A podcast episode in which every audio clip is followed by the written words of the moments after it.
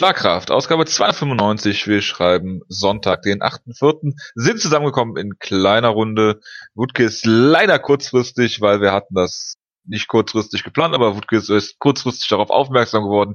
Leider doch nicht geschafft. Äh, Punkster, er hat dich gehört und er wird sicherlich demnächst nochmal, wenn es äh, um, ich sag mal, nicht MMA-Content geht, natürlich mit dabei sein wieder. ich begrüße zu meiner Linken äh, den Jonas. Servus. Wir haben eine pickepackevolle Ausgabe. Ich habe allerdings nichts gesehen von der gestrigen Show, was ich dem Jonas schon erklärt habe, aus diversen Gründen, die nicht mal bösartig sind, wie es sonst immer bei mir der Fall ist. Ähm, wir reden natürlich trotzdem drüber. Wir reden auch über äh, die Show nächste Woche. Ähm, ja, und äh, haben noch äh, eine News-Ecke. Äh, wobei bei der News-Ecke ist vielleicht besser, wenn wir damit anfangen würden und dann die Shows nacheinander machen. Einfach aufgrund der Situation, wie es dazu kam ähm, äh, dass die Karte jetzt aussieht. Gab es diese Woche irgendwelche News? Ich habe irgendwie sehr viele Begriffe auf Twitter gefiltert und danach nicht mehr viel mitbekommen, muss ich sagen. Was hast du denn alles gefil äh, gefiltert? Irish Thug zum Beispiel? Ähm, ja, selbstverständlich. Äh, Kobe Covington habe ich vergessen, die muss ich noch dazu hinzufügen natürlich. Ähm, aber natürlich äh, vor allem Artem Lobov habe ich gefiltert und danach ging es dann eigentlich. Dann war Twitter leer.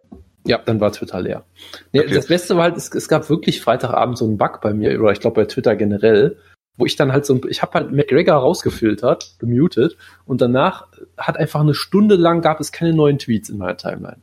Im Nachhinein habe ich gemerkt, das war ein Bug, aber ich fand die Vorstellung wirklich sehr gut, dass meine ganze Timeline eine Stunde lang nur über Connor redet und sonst nichts anderes schreibt. Äh, hätte es dich gewundert? Ja. Ich glaube es auch.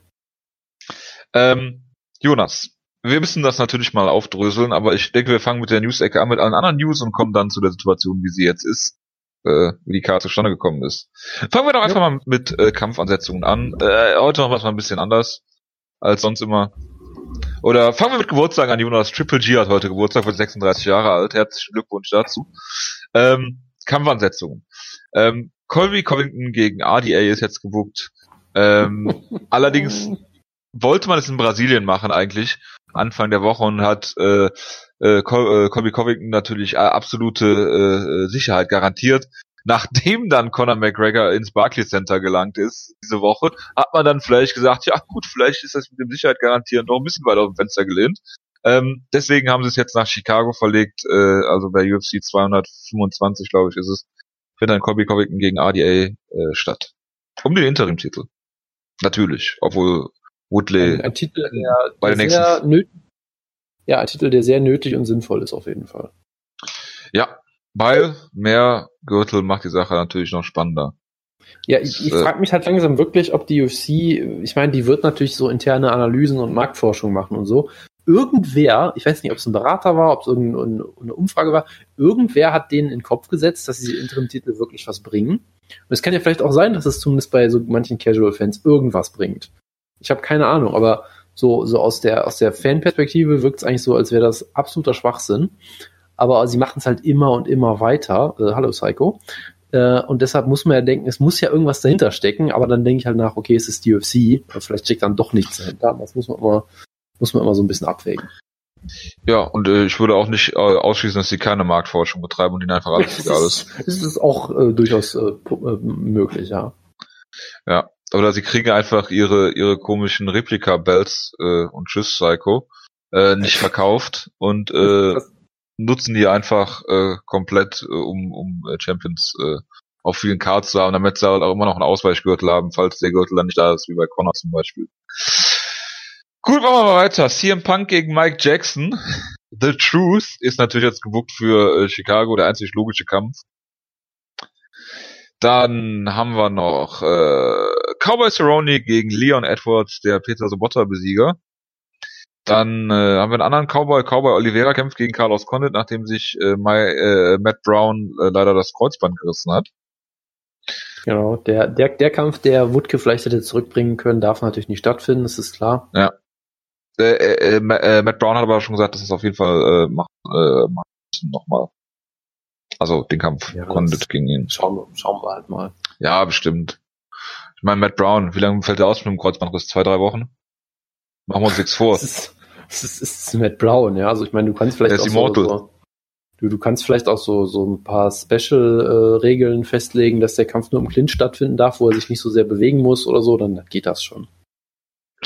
Ich bin sicher, dass oder, das oder nur, wird. Nur Upper Body darf bewegt werden und dann kann er sich nämlich auch noch hinsetzen, aber die ganze Zeit. Genau, im Rollstuhl am besten. Ja, also da, da gibt's schon, da, da wird es schon Möglichkeiten geben. Genau. Und äh, TJ Dillashaw gegen Cody Garbrandt haben sie jetzt gebucht. Die Division stand jetzt äh, wie lange still? Ein Jahr oder so gefühlt, seitdem äh, TJ den Gürtel sich zurückgeholt hat von äh, von äh, äh, Cody. Äh, und seitdem haben sie es nicht geschafft, irgendeinen anderen Kampf zu bucken, weil sie sich ja so festgelegt hatten auf TJ Dillashaw gegen Mighty Mouse. Äh, naja. Es ist einfach eine riesige äh, Shitshow. Aber dazu kommen wir ja gleich noch. Jonas, Äh, Big Ben Rothwell hat seine äh, äh, Strafe jetzt kassiert und akzeptiert. Zwei Jahre ist er suspendiert, also bis 2019, glaube ich, wegen seines äh, Dopingvergehens. Äh, ich möchte hierzu nochmal sagen, Big Ben Rothwell, uns alle noch bekannt als der äh, Viertelmillion Dollar Mann von Affliction. Ja, ein, ein, äh, ein Talking Point, der nie sterben wird. Das ist immer sehr schön und da freut man sich immer drüber. Und äh, ich, ich befürchte jetzt, er wird sich langsam noch einen Zweitjob suchen müssen dann, für die Zeit zumindest. Und ich glaube nicht, dass er einen findet, der so gut bezahlt. Hat doch ein Gym, oder? Ich glaube nicht, dass er mit seinem Gym 250.000 Dollar im Jahr verdient. ich glaube, so dass er, ich glaube, dass er in seiner MMA-Karriere niemals 250.000 äh, Dollar verdienen wird. Show Money. Und vermutlich auch zu Recht. Jonas, du weißt doch, we don't have that kind of money. Naja, also die UFC hat auf jeden Fall not that kind of money. Das, das ist ja ganz klar. Äh, ich bin mir mittlerweile übrigens ziemlich sicher, dass das fast der Wahrheit entsprechen könnte. Aber gut, das nur nebenbei. Hm. Naja, es ist immer so ein bisschen, kommt drauf an, äh, wie, wie du siehst. Ich meine, sie haben halt sehr viele Schulden, beziehungsweise haben die ja. Besitzer viele Schulden gemacht, die sie jetzt. Äh, das korrekt. Sie haben trotzdem genug Geld, um, was war es, Dana White, 9% der Jahresprofite auszuzahlen oder irgendwie sowas. Also von daher, da ist schon irgendwo was da. Die Frage ist halt nur mal. Wer keinen Profit macht, kann nichts bekommen, oder? ich, ich, glaubst du, dass Dana White am Ende kein Geld kriegt, weil die UFC sagt, tut mir leid, Dana, wir haben keinen Profit gemacht? Äh, ja. Ich, ich, glaube, dass Dana White, äh, ich glaube, dass Dana White äh, grundsätzlich schon äh, Geld bekommt. Ich kann mir nicht vorstellen, dass Dana White einen Bonus bekommt für so ein Jahr, was er hingelegt hat mit so schlechten Pay-per-view-Zahlen. Das kann ich mir also beim besten Willen nicht vorstellen. Es geht ja nicht um einen Bonus, sondern es geht ja darum, dass das, soweit ich weiß, sein, einfach sein Vertrag ist. Das ist quasi sein Base Pay letztendlich. Ja, dann ist es halt so. Ja. Dann ist es, ist halt schlecht verhandelt von den äh, Eigentümern. Also ich, ich glaube, so oder so können wir uns festhalten, Dana White wird keine Probleme haben, äh, seinen Driveway mit, mit Schnee oder anderen Substanzen zu füllen. Auch in den nächsten Jahren. Ja. Äh, das sowieso nicht. Ähm, was, was aber, ich meine, Dana White kann sich den äh, Driveway so voll mit Schnee machen, wie er will. Wenn die UFC oder wenn WME, IMG äh, pleite ist, dann, äh, ja, Pech. Ne? Das eine äh, schließt das andere ja nicht aus. Gut, dann äh, Godofredo Pepe, Jonas, was auch niemals alt wird, ist einer deiner Hypekämpfer. Ich, man muss fairerweise sagen, ich habe nie gesagt, dass er, dass er einen Titel gewinnen wird oder sonst irgendwas. Ich finde ihn einfach super unterhaltsam. Das ist, das ist nochmal eine andere Kategorie, finde ich. Also es gibt Hype-Kämpfer und es gibt Kämpfer, die ich einfach mag, weil ich sie lustig und unterhaltsam finde. Ich habe nie gesagt, dass Pepe jetzt ein Top-10-Kämpfer wird und einen Titel antritt. Das habe ich nie behauptet. Würde ich weiter. Kannst bitte mal jemand nachhören, ob Jonas nicht behauptet, dass er Top-10-Kämpfer ist, weil das möchte ich nämlich nicht ausschließen. Pius, das fällt unter, unter dein Metier. Ja. Gut, er wird keinen neuen Vertrag kriegen und somit ist er auch bald raus. It was fun while it lasted, aber Jonas, kommen ja so viele Halbkämpfer nach, die äh, scheitern. Von daher ist das überhaupt kein Problem bei uns. Gut. Dann äh, gehen wir mal über zu der Situation dieser Woche. Man hat uns ja schon dazu beglückwünscht, dass wir nicht Sonntag getaped haben, ähm, sondern Montag, weil sich ja Tony Ferguson da verletzt hat und Max Holloway eingesprungen ist. Gut, dass der Kampf nicht stattfindet, ähm, haben viele ja gemutmaßt aus verschiedenen äh, Gründen. Ähm, dass es allerdings die ganze Card irgendwie auf links dreht, das hat jetzt auch keiner so wirklich gesehen äh, oder kommen sehen. Äh, machen wir es mal Stück für Stück. Es gab äh, Anfang der Woche eine Konfrontation zwischen Artem Lobov, glaube ich, und Habib war es, die sich irgendwas freundliches auf Russisch erzählt haben. Soweit so gewöhnlich. Dann äh, war Media Day, das ist glaube ich immer Mittwochs oder Donnerstags. Donnerstag ist ja auch egal.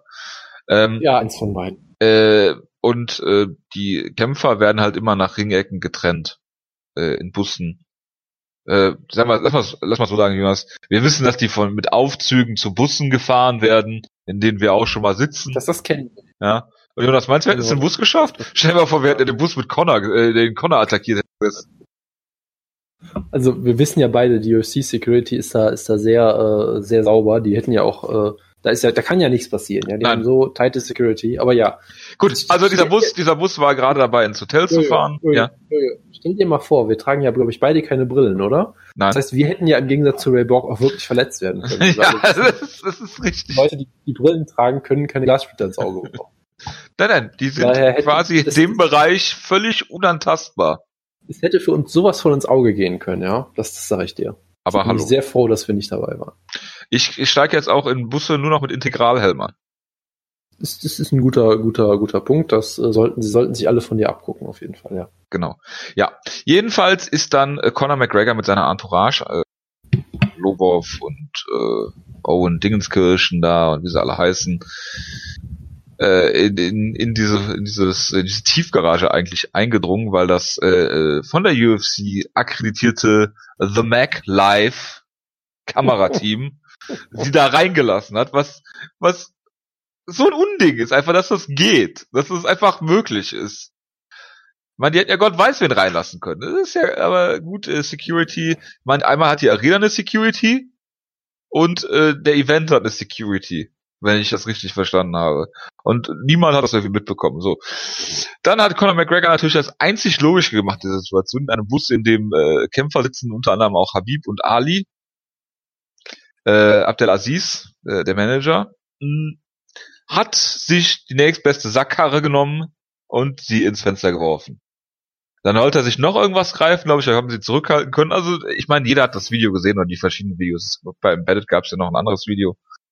Und ähm, ja, also ziemlich, ziemlich gruselige Szenen und äh, dann, ähm, was natürlich danach kommt, dass sich über Rose lustig gemacht wird, weil sie halt äh, äh, in dem Moment halt unter Schock steht oder dass Ray Borg aus dem Kampf genommen wird, äh, weil er äh, angeblich äh, oder nachgewiesenerweise mittlerweile natürlich, ne, ähm, Glassplitter er, er im Auge hat. musste, er musste ja sogar die, die, die verdammte Rechnung und Diagnose aus dem Krankenhaus posten, weil so viele Ja. Leute es angezweifelt haben. Das ist Das auch wieder ist so dämlich, ja.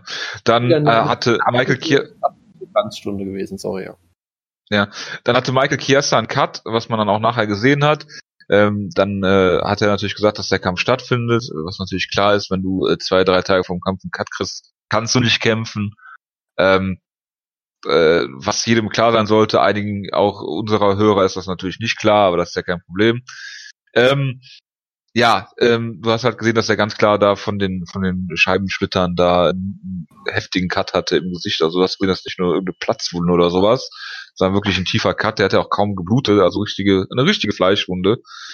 Ähm, ja, dann äh, haben sich natürlich die Ereignisse überschlagen. Erstmal ähm, wurde dann bekannt, dass ähm, dass McGregor im Gefängnis sitzt, was überhaupt nicht stimmt, ne? was ja wieder super ist. Ähm, ich glaube, Reed Harris hat aus dem Bus äh, Dana White angerufen, so war es, ne? Und gesagt, dass Conor den Bus attackiert hat, weil Dana auch nicht mehr in der Arena war. Der ist dann zurückgekommen. Ähm, ja, die äh, Brooklyner Pol Polizei hat das dann irgendwie alles mal äh, so nach und nach äh, analysiert die Situation und hat dann natürlich eine ähm, ein äh, Haftbefehl, heißt würde es glaube ich auf Deutsch heißen, äh, ausgestellt für Connor und äh, ja, sie haben, er hat sich dann irgendwie gestellt am nächsten Tag und es gab eine, oder am gleichen Abend noch und es gab eine Anhörung und sie haben ihn dann gehen lassen und hat irgendwie im Juni so einen äh, Gerichtstermin, was das angeht. Ähm, ja, dass das natürlich eine absolut dumme Aktion ist, brauchen wir uns nicht drüber zu unterhalten. Dass Conor McGregor ein absoluter Idiot ist, brauchen wir uns auch nicht drüber zu unterhalten. Ähm, er ist äh, eingeliefert worden mit äh, 155 Pfund. Er hat also kämpfen können, überhaupt kein Problem. Laut dieses Einlieferungsprotokolls bei der Polizei hat er auch keinen Akzent. Wobei man dazu natürlich auch sagen muss, dass natürlich erstmal angekreuzt wird, ob er der englischen Sprache mächtig ist und wenn äh, er das nicht ist, ähm, ob er dann, welchen Akzent er dann hat. Äh, gut, ob er der englischen Sprache mächtig ist, äh, haben sie dann mal mit Ja angekreuzt und äh, ja, dass er dann keinen Akzent hat, okay, geschenkt. Sehe ich ja noch 155 Pfund, wage ich mal zu bezweifeln. Und dann steht da natürlich auch noch drauf, dass er nicht unter Drogeneinfluss stand. Das haben natürlich viele Leute angezweifelt und haben gesagt, Kokain ist eine unter, teuflische Droge. Unter anderem, unter anderem Dana White natürlich. Was natürlich absoluter Bullshit ist, weil äh, ähm, solche Ferndiagnosen sind ungefähr das Dümmste, was man machen kann. Ich meine, wie oft habe ich gehört, Mayhem Miller steht unter Drogen, steht unter Drogen, steht unter Drogen, irgendwann kommt raus, Mayhem Miller hat eine bipolare Störung. Ähm, deswegen wäre ich mit ganz, ganz, ganz vorsichtig mit solchen, mit solchen Aussagen. Und ich finde halt, diese Situation ist schon verworren genug und undurchsichtig genug, da, als dass man da noch irgendwelche Kokain-Geschichten nachweist. Ob der jetzt unter Kokain steht oder nicht, äh, spielt für mich jetzt erstmal eine untergeordnete Rolle, äh, dass das absoluter Quatsch war, äh, um das mal so zu, äh, so zu formulieren, äh, sehr natürlich äh, ist natürlich auch klar. Ähm, daraufhin sind natürlich Kämpfer ausgefallen von Ray Borg wegen der Augenverletzung, da diskutieren wir jetzt auch nicht drüber, ob das äh, wirklich stimmt oder nicht. Das ist einfach klar. So, da gibt es für mich auch überhaupt keine Diskussion. Wenn der, wenn äh, das so ist, ist das so. Punkt. Michael Chiesa Cut ist klar. Und Artem Lobov haben sie auch dem Kampf genommen, weil er natürlich dieser wilden Entourage natürlich auch dabei war. Gut. Ähm, diese drei Kämpfer und ich glaube auch die Kämpfer, in, äh, die mit ihnen in den Kämpfen standen, haben jeweils ihre äh, Antrittsbörse äh, bekommen. Ähm, für äh, Win Money hat die UFC natürlich nicht that kind of money. Ähm, ich finde, ähm, ich finde es schwierig, sechs Kämpfern auch ihre ihre äh, Gewinnboni auszuzahlen, dass die UFC nicht dieses Geld hat, ähm, ist natürlich eine dumme Aussage von Dana White, aber ähm, ich denke, wenn man den Leuten ihre ihre Antrittsgage gibt und verspricht, möglichst schnell unter den Umständen natürlich entsprechend einen anderen Kampf zu bucken oder die Kämpfe wieder zu bucken oder wie auch immer, äh, ist das jetzt nicht die schlechteste Lösung, die die UFC in der Vergangenheit hatte für Kämpfe, die kurzfristig ausgefallen sind. Gut, ähm, du grätschst natürlich dazwischen, Jonas, wenn du irgendwas hast. Ja, ja es ging jetzt darum, äh, wer äh, nimmt äh, äh, Moment. Nee, das war's jetzt erstmal, was diese Situation angeht.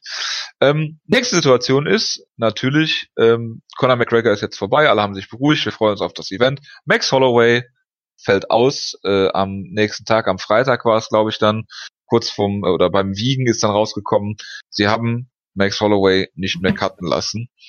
Ähm, es kam dann das Gerücht auf und ich bezeichne alles immer als Gerücht, weil äh, solange ich nicht äh, beide Seiten gehört habe, ist alles für mich immer so sehr, sehr schwammig, dass man äh, aufgrund einer äh, Visual Inspection der Commission, also eines äh, augenscheinlich hat irgendjemand von der Kommission gesehen, ähm, dass äh, Max Holloway nicht mehr cutten konnte. Er war irgendwie bei 159 Pfund, glaube ich, also 4 Pfund wären es noch gewesen. Äh, irgendjemand hätte dann gesagt, äh, das wäre äh, nicht mehr möglich und dann hätte man den Kampf daraufhin abgesagt oder Max aus dem Kampf genommen. Ähm, diese Aussage ist nicht richtig, wenn man der Kommission, äh, Commission äh, Glauben schenken darf. Weil ähm, es hat sich jemand geäußert, die haben gesagt, ähm, es ist so gewesen, dass das UFC-Team der Doktoren und das Team der äh, Kommissionsdoktoren gesagt hat, ähm, es wäre keine gute Idee, wenn Max Holloway noch vier Pfund cuttet. Ähm, daraufhin haben sie ihn aus dem Kampf genommen. Es war also nicht nur eine äh, Visual Inspection. Ich meine, die Doktoren haben die, äh, ich meine, die, die Kommission ist reingegangen, hat sich bei den Doktoren informiert und haben daraufhin eine Entscheidung getroffen. Das war wohl so der Weg. Nicht nur wir gucken uns Max Holloway an ähm, und sagen dann, der kann nicht mehr kämpfen. Gut, ähm, wie dem auch sei. Dann hat man natürlich keinen Many Jetzt kam natürlich auf, ähm, wen, wen, wen bringen wir als nächstes? Ich glaube, Showtime Pettis war der erste, den sie, den sie haben wollten. Ja. Ähm, dann kam das Gerücht auf, dass Showtime Pettis ähm, zu viel Geld wollte, was die Kommission dann insofern verneint hat. Es bleibt natürlich immer abzuwarten, ob der UFC-mäßig was gelaufen ist. Die haben gesagt, äh, Anthony Pettis hätte man ihn niemals präsentiert ähm, als Option. Dann äh, hieß es auf Twitter, Paul Felder wäre ähm, wäre ähm, äh, von ihnen äh, bevorzugt äh, bevorzugter Gegner für ja, für Max äh, Holloway, für für Habib gewesen. Allerdings hätte Paul Felder hat Paul Felder 155,2 Pfund gewogen, hätte also nicht den Titel gewinnen können. Deshalb hat er glaube ich noch nee Pettis hat auch weiter gecuttet. Ne? Der war 155,2 Pfund. Ne? Äh, genau Pettis Pettis war zu schwer. Ich glaube Felder war der einzige, der das genau. direkt gemacht genau. hat. So, ähm, dann hat die Kommission wohl gesagt, äh, Paul Felder ist nicht gerankt in den UFC-Rankings, deshalb können wir ihn nicht antreten lassen. ja. Das ist aber auch falsch, weil wenn so etwas an die Kommission rangetreten wird, hat die Kommission gesagt, sie gucken sich unabhängig von irgendwelchen Shine-Rankings an. Ähm, ist, dabei wäre auch unerheblich, wenn sie Nummer 1 der UFC Rankings gegen Nummer 2 der UFC Rankings gebucht hätten, ähm, ob dieser Kampf stattfinden kann, weil die Gegner in etwa ein ähnliches Niveau hätten. Ähm, das äh, Paul Felder wurde der Kommission allerdings auch nicht präsentiert als Gegner, sondern nur Elia Quinter. Und wenn Elia Quinter nicht gerankt gewesen wäre, hätten sie das genauso betrachtet, wie als wenn er gerankt gewesen wäre. Also dieses komische UFC-Ranking-System, über das wir ja vor ein paar Wochen schon geredet haben, ist dabei völlig unerheblich. So, Elia Quinter auch 155,2 Pfund. Ähm, ja, hätte den Titel nicht gewinnen können, die UFC hätte ihn akzeptiert als Titelträger, ja, ja, ja, ist ja auch egal. Ähm, war dann ja im Endeffekt dann doch anders als, als ähm, ähm, ja, also es sollte dann doch anders kommen, als, als es war. Äh, also als äh, dass äh, Ella Quinter den Kampf gewonnen hätte. So. Ähm, lange Rede, kurzer Sinn, Jonas. Möchtest du A noch was hinzufügen und B, Luke Thomas, äh, dein sehr geschätzter äh, MMA-Journalistenkollege, der Leute sperrt, weil sie äh, darauf hinweisen, wenn er Bilder von Mike Tyson postet, dass er ein verurteilter Vergewaltiger ist. Ähm, das meine ich natürlich absolut wertfrei. Jonas, ähm, Luke Thomas hat geschrieben, das ja. Handling der UFC in dieser Situation, der UFC hat diese Situation sehr gut gehandelt. Würdest du damit d'accord gehen? Würdest du sagen, in Teilen ja, oder würdest du, äh, würdest du sagen, sie haben das nicht gut gehandelt und hätten den Event absagen oder anders umgestalten sollen? Bitte. Das hat er so gesagt, okay. Ähm, also, ich glaube, man kann hier zwei verschiedene Argumente machen. Du kannst, das ist glaube ich auch ein Talking Point, den ich von anderen schon gelesen habe, so ein bisschen kann, du kannst sagen, keine andere Promotion der Welt hätte es hingekriegt, noch eine Show auf die Beine zu stellen, die noch ziemlich okay war, vermutlich. Das kannst du durchaus sehen, da kannst du schon sagen, das zeigt schon, dass die UFC halt auch äh, ein tiefes Roster hat, dass sie da auch viel umdisponiert haben, dass sie es geschafft haben, noch was auf die Beine zu stellen, was okay ist. Was jetzt nicht mehr die Show des Jahres oder sowas ist vom Line-Up her, was immer noch eine solide, solide Show. Das kannst du loben, ohne jeden Zweifel. Du kannst dann die gleiche auch sagen, dass siehst du natürlich auch dann, dass die UFC halt letztendlich alle Karten in der Hand hat und äh, es natürlich auch äh, letztendlich so ist, dass du halt immer irgendeinen Kämpfer hast, der einspringen wird, weil alle halt diese Chance haben wollen und natürlich auch die UFC die ganze Macht in der, in der, in der Beziehung hat. So kannst du es natürlich auch sehen. Ähm, und ich, ich sag mal so, ich glaube wirklich, es ist noch nie so viel schiefgegangen bei einer Show und es war wirklich ja auch absolut absurde, auf eine absolut absurde Art und Weise. Ich meine, wir haben ja schon letzte Woche darüber geredet, ja. Tony Ferguson verletzt sich schwer beim jemanden begrüßen am 1. April. So, das, das ist ja schon absurd genug und es wurde danach ja immer nur noch absurder. Und ich, dass du es trotz so einer absoluten katastrophalen Entwicklung es schaffst, trotzdem noch was auf die Beine zu stellen, das ist schon durchaus beeindruckend, ohne jeden Zweifel. Ähm, ob die UFC jetzt irgendwie da alles richtig gemacht hat oder was auch immer, äh, kann man, denke ich, in Frage stellen, ja. Wir wissen jetzt auch nicht genau, was mit Pettis los ist. Ich hatte halt äh, auch, auch wegen Spoilern und so weiter halt eine Weile nicht nichts mehr gelesen, deshalb weiß ich auch nicht genau, was der aktuelle Stand ist, aber solche Sachen zum Beispiel, das würde halt sehr ins Schema der UFC passen, dass sie sagen, nö, äh, du willst jetzt ein bisschen mehr Geld, dass du gegen Habib kämpfst und vermutlich verprügelt wirst, äh, fuck off, so nach Motto. Würde mich jetzt alles nicht unbedingt schockieren, sagen wir es mal so. Ja, also ich glaube, man muss da schon so ein bisschen eine Balance äh, finden. Auf der einen Seite zwischen, sie haben unfassbar viel Mist erlebt und ich glaube, ich glaube wirklich für Leute, die Backstage in der UFC arbeiten, die die Hype-Videos schneiden und so ein Scheiß, war das, glaube ich, die stressigste Woche, die man sich vorstellen kann. Und die werden halt ihre 16-Stunden-Tage gehabt haben, vermutlich oder so, ja. Und das, da, das, da kann man natürlich aus Respekt für zollen, dass sie es dafür noch richtig gut hinnehmen. Normalerweise haben sie eine 16-Stunden-Woche. Ja, weiß ich nicht. Also ich, ich, ich glaube, die sind auch so schon ähm, Unterkapazität. Jetzt nicht so, als würde die UFC jede Woche eine Show haben. Äh, nein. Nee. Nee, also von daher, äh, du, du, du kannst das durchaus als zweischneidiges Jonas, am schlimmsten, den schlimmsten Job hat doch Joe Rogan. Der musste über Paul Felder, Elia Quinter und Showtime Pettis erzählen, dass sie die besten Kämpfer aller Zeiten sind und die auf jeden Fall 100% eine Chance gegen Habib haben. If you could build a fighter in a lab. ja, genau. Jetzt Anthony Pettis durchgestrichen, Elia Quinter. Genau. Oh. Ja. Es wäre geil, wenn sie das falsche, falsche Video genommen hätten. Ja, ich, ich habe ja kurz auch das Hype-Video zum Main Event gesehen und da war es halt wirklich so, this is a must-watch Combat Sports Lifetime Event, dieser Kampf. Und ich denke mir so, äh, ja, okay. Also ich bin, ich bin, äh, ich bin äh, mit denen einer Meinung, dass man diesen Kampf so nicht gebucht nie wiedersehen wird. Das was, ist Nummer Gewinnauf, Nummer Gewinnauf gegen L.I. Quinter. Oder ja. was jetzt? Da bin ich ganz klar äh, bin äh, einer Meinung, dass dieser Kampf äh, äh, so nicht mehr gebuckt wird und äh, ganz klar äh, äh, once in a lifetime ist. Das ist sicherlich richtig, ja, da hast du einen guten Punkt. Ja, bitte. Ja, das war's. Achso, ähm, okay. Ja, ich weiß ja nicht, ob wir sonst noch was sagen müssen. Äh, wir müssen, denke ich, noch drüber reden. Jojo, was denkst du denn? Wie wird die UFC Conor McGregor bestrafen und wie hart? Äh, ich gehe davon aus, dass sie ihn gar nicht bestrafen. Äh, ich meine, was? er wird seine, äh, also wenn ich, ganz ehrlich, wenn ich die UFC wäre, was ich machen würde, ist ihn natürlich suspendieren. Ich würde mir, ähm, ich würde mir an UFC-Stelle und an Kämpferstelle ähm, ja auf jeden Fall Regress, äh, äh, Regressansprüche gegen ihn einklagen. Sei es äh, Win Money oder äh, Pay-per-View-Verlust oder was auch immer. Äh, ich würde ihn äh, eventuell auch entlassen. Ähm, mit dieser Situation, die sich jetzt dadurch ergeben hat, bin ich mir ziemlich sicher, dass die UFC jetzt noch viel mehr an Brock Lesnar bohren wird. ja. Das äh, kann durchaus sein. Also äh, zum einen, was ich halt sagen würde, ich äh, denke auch, dass man es, natürlich müsste man sanktionieren, weil es war halt einfach mal, ja, letztendlich mindestens mal irgendwie gefährliche Körper Körperverletzungen und solche Geschichten und, äh, und so weiter. Und es ist der, der, die letzte Eskalation einer ganz, ganz langen Reihe von solchen Sachen, letztendlich. Ja, du kannst ja eine gerade Linie ziehen, so, letztendlich. Ja. Von, von der Aber es gibt ja immer noch Leute, die geglaubt haben, das sei äh, hier. Ja, klar, das, war, das war nur ich, ich bin sicher, Woodke würde das auch vehement vertreten, wenn er jetzt hier ist.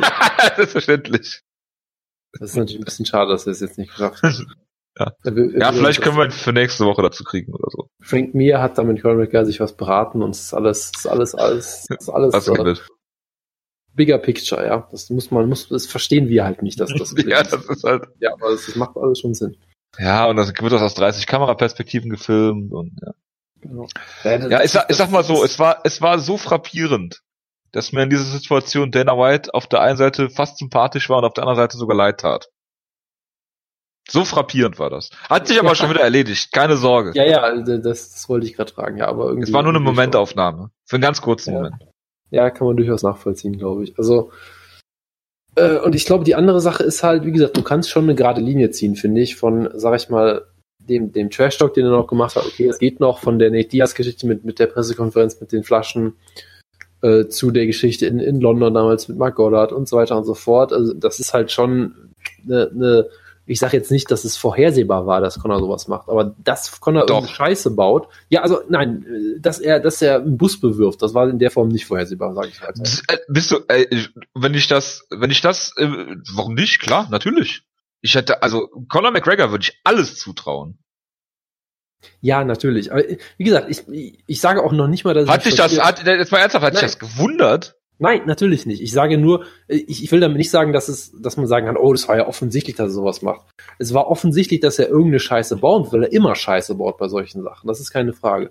Ich sage nicht, dass das, es ist aber, es ist nicht so eine Sache, wo du sagst, oh, äh, das hätte man, das hätte man wissen müssen, dass er, dass er jetzt mehr. Nein, man hätte es aber verhindern können. Ja, das ist die eine Sache. Und du hättest halt schon, es war halt schon klar, dass der wieder Scheiße bauen wird. Und das ja ohne jeden Zweifel, weil er halt vollkommen außer Kontrolle ist. Ja. Und letztendlich in weiten Stücken hat die UFC sich das halt auch herangezüchtet, weil sie halt immer ihn mit allem haben durchkommen lassen, natürlich, weil er halt so, so wertvoll für die UFC ist. Das heißt, er hat halt immer gemerkt, ich, wenn es jetzt auch unterbewusst ist, ich komme damit irgendwie durch. Und äh, dann, ja, passiert sowas halt. Ja, ist halt wie ein Kleinkind, was seine, sein Limit testet, ne? Ja. Und wenn er halt äh, das, äh, das Limit nie aufgezeigt bekommt, das erinnert mich an meine eigene Kindheit, ähm, nein, äh, dann. Äh, ich stelle mir dich gerade als Conor McGregor in deiner Kindheit vor. Ja, ist ein to tolles Bild, oder? Ja, hervorragend. Ja, nein, also ähm, der kleine ähm, Jonas möchte aus dem Bälleparadies abgeholt werden. Ja, der, der kleine Jonas guckt irgendwelche Leute an und sagt ständig, who the fuck is that guy? Das ist, das ist, ein, das ist ein, schönes Bild, ja.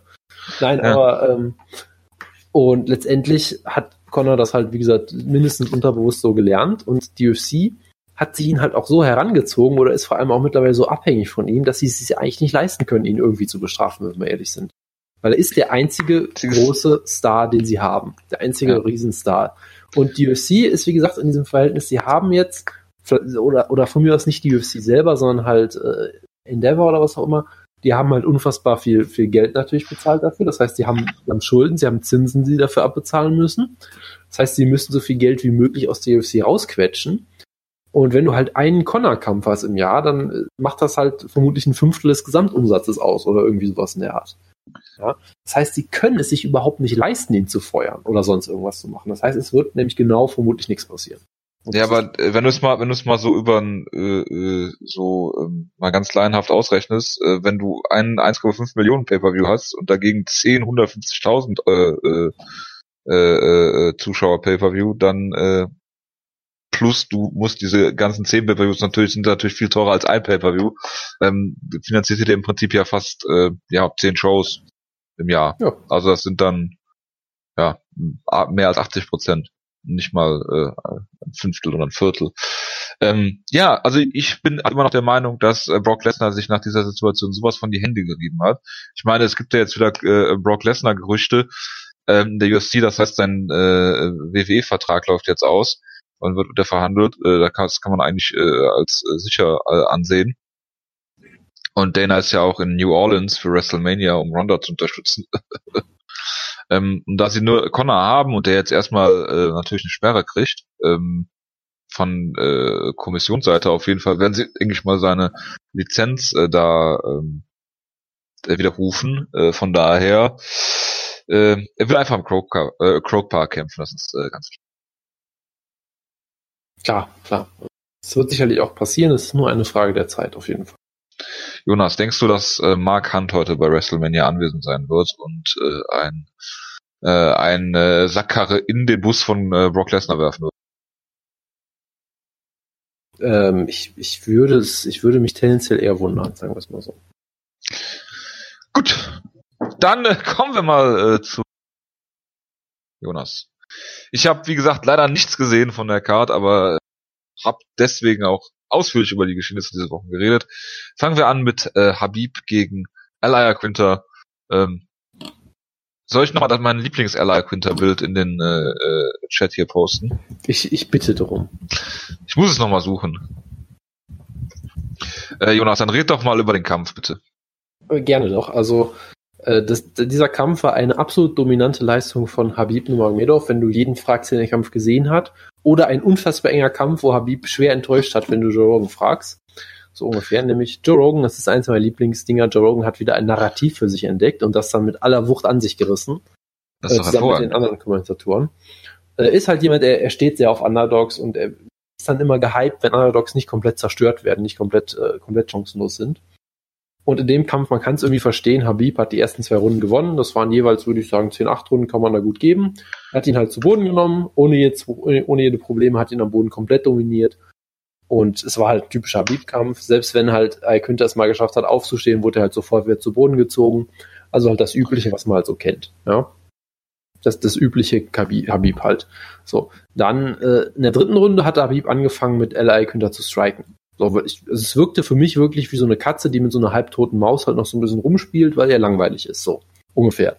Ja, Habib hatte halt ein bisschen Bock zu striken, warum auch immer. Er hat Ella Günther ziemlich verprügelt mit einem Jab. Er hat ihn ungefähr 30 Jabs pro Minute reingehauen ins Gesicht, glaube ich. Das ist jetzt so eine vorsichtige Schätzung von mir. Äh, er hat ihn sehr, sehr oft getroffen. Ella Günther hat angefangen zu bluten ohne Ende. Und äh, Joe Rogan war begeistert von dieser Runde, weil Ella Günther einen Takedown gestoppt hat. Einen halbherzigen Takedown von Habib. Und äh, das war dann halt der Rest des Kampfes. Also Habib hat angefangen zu striken.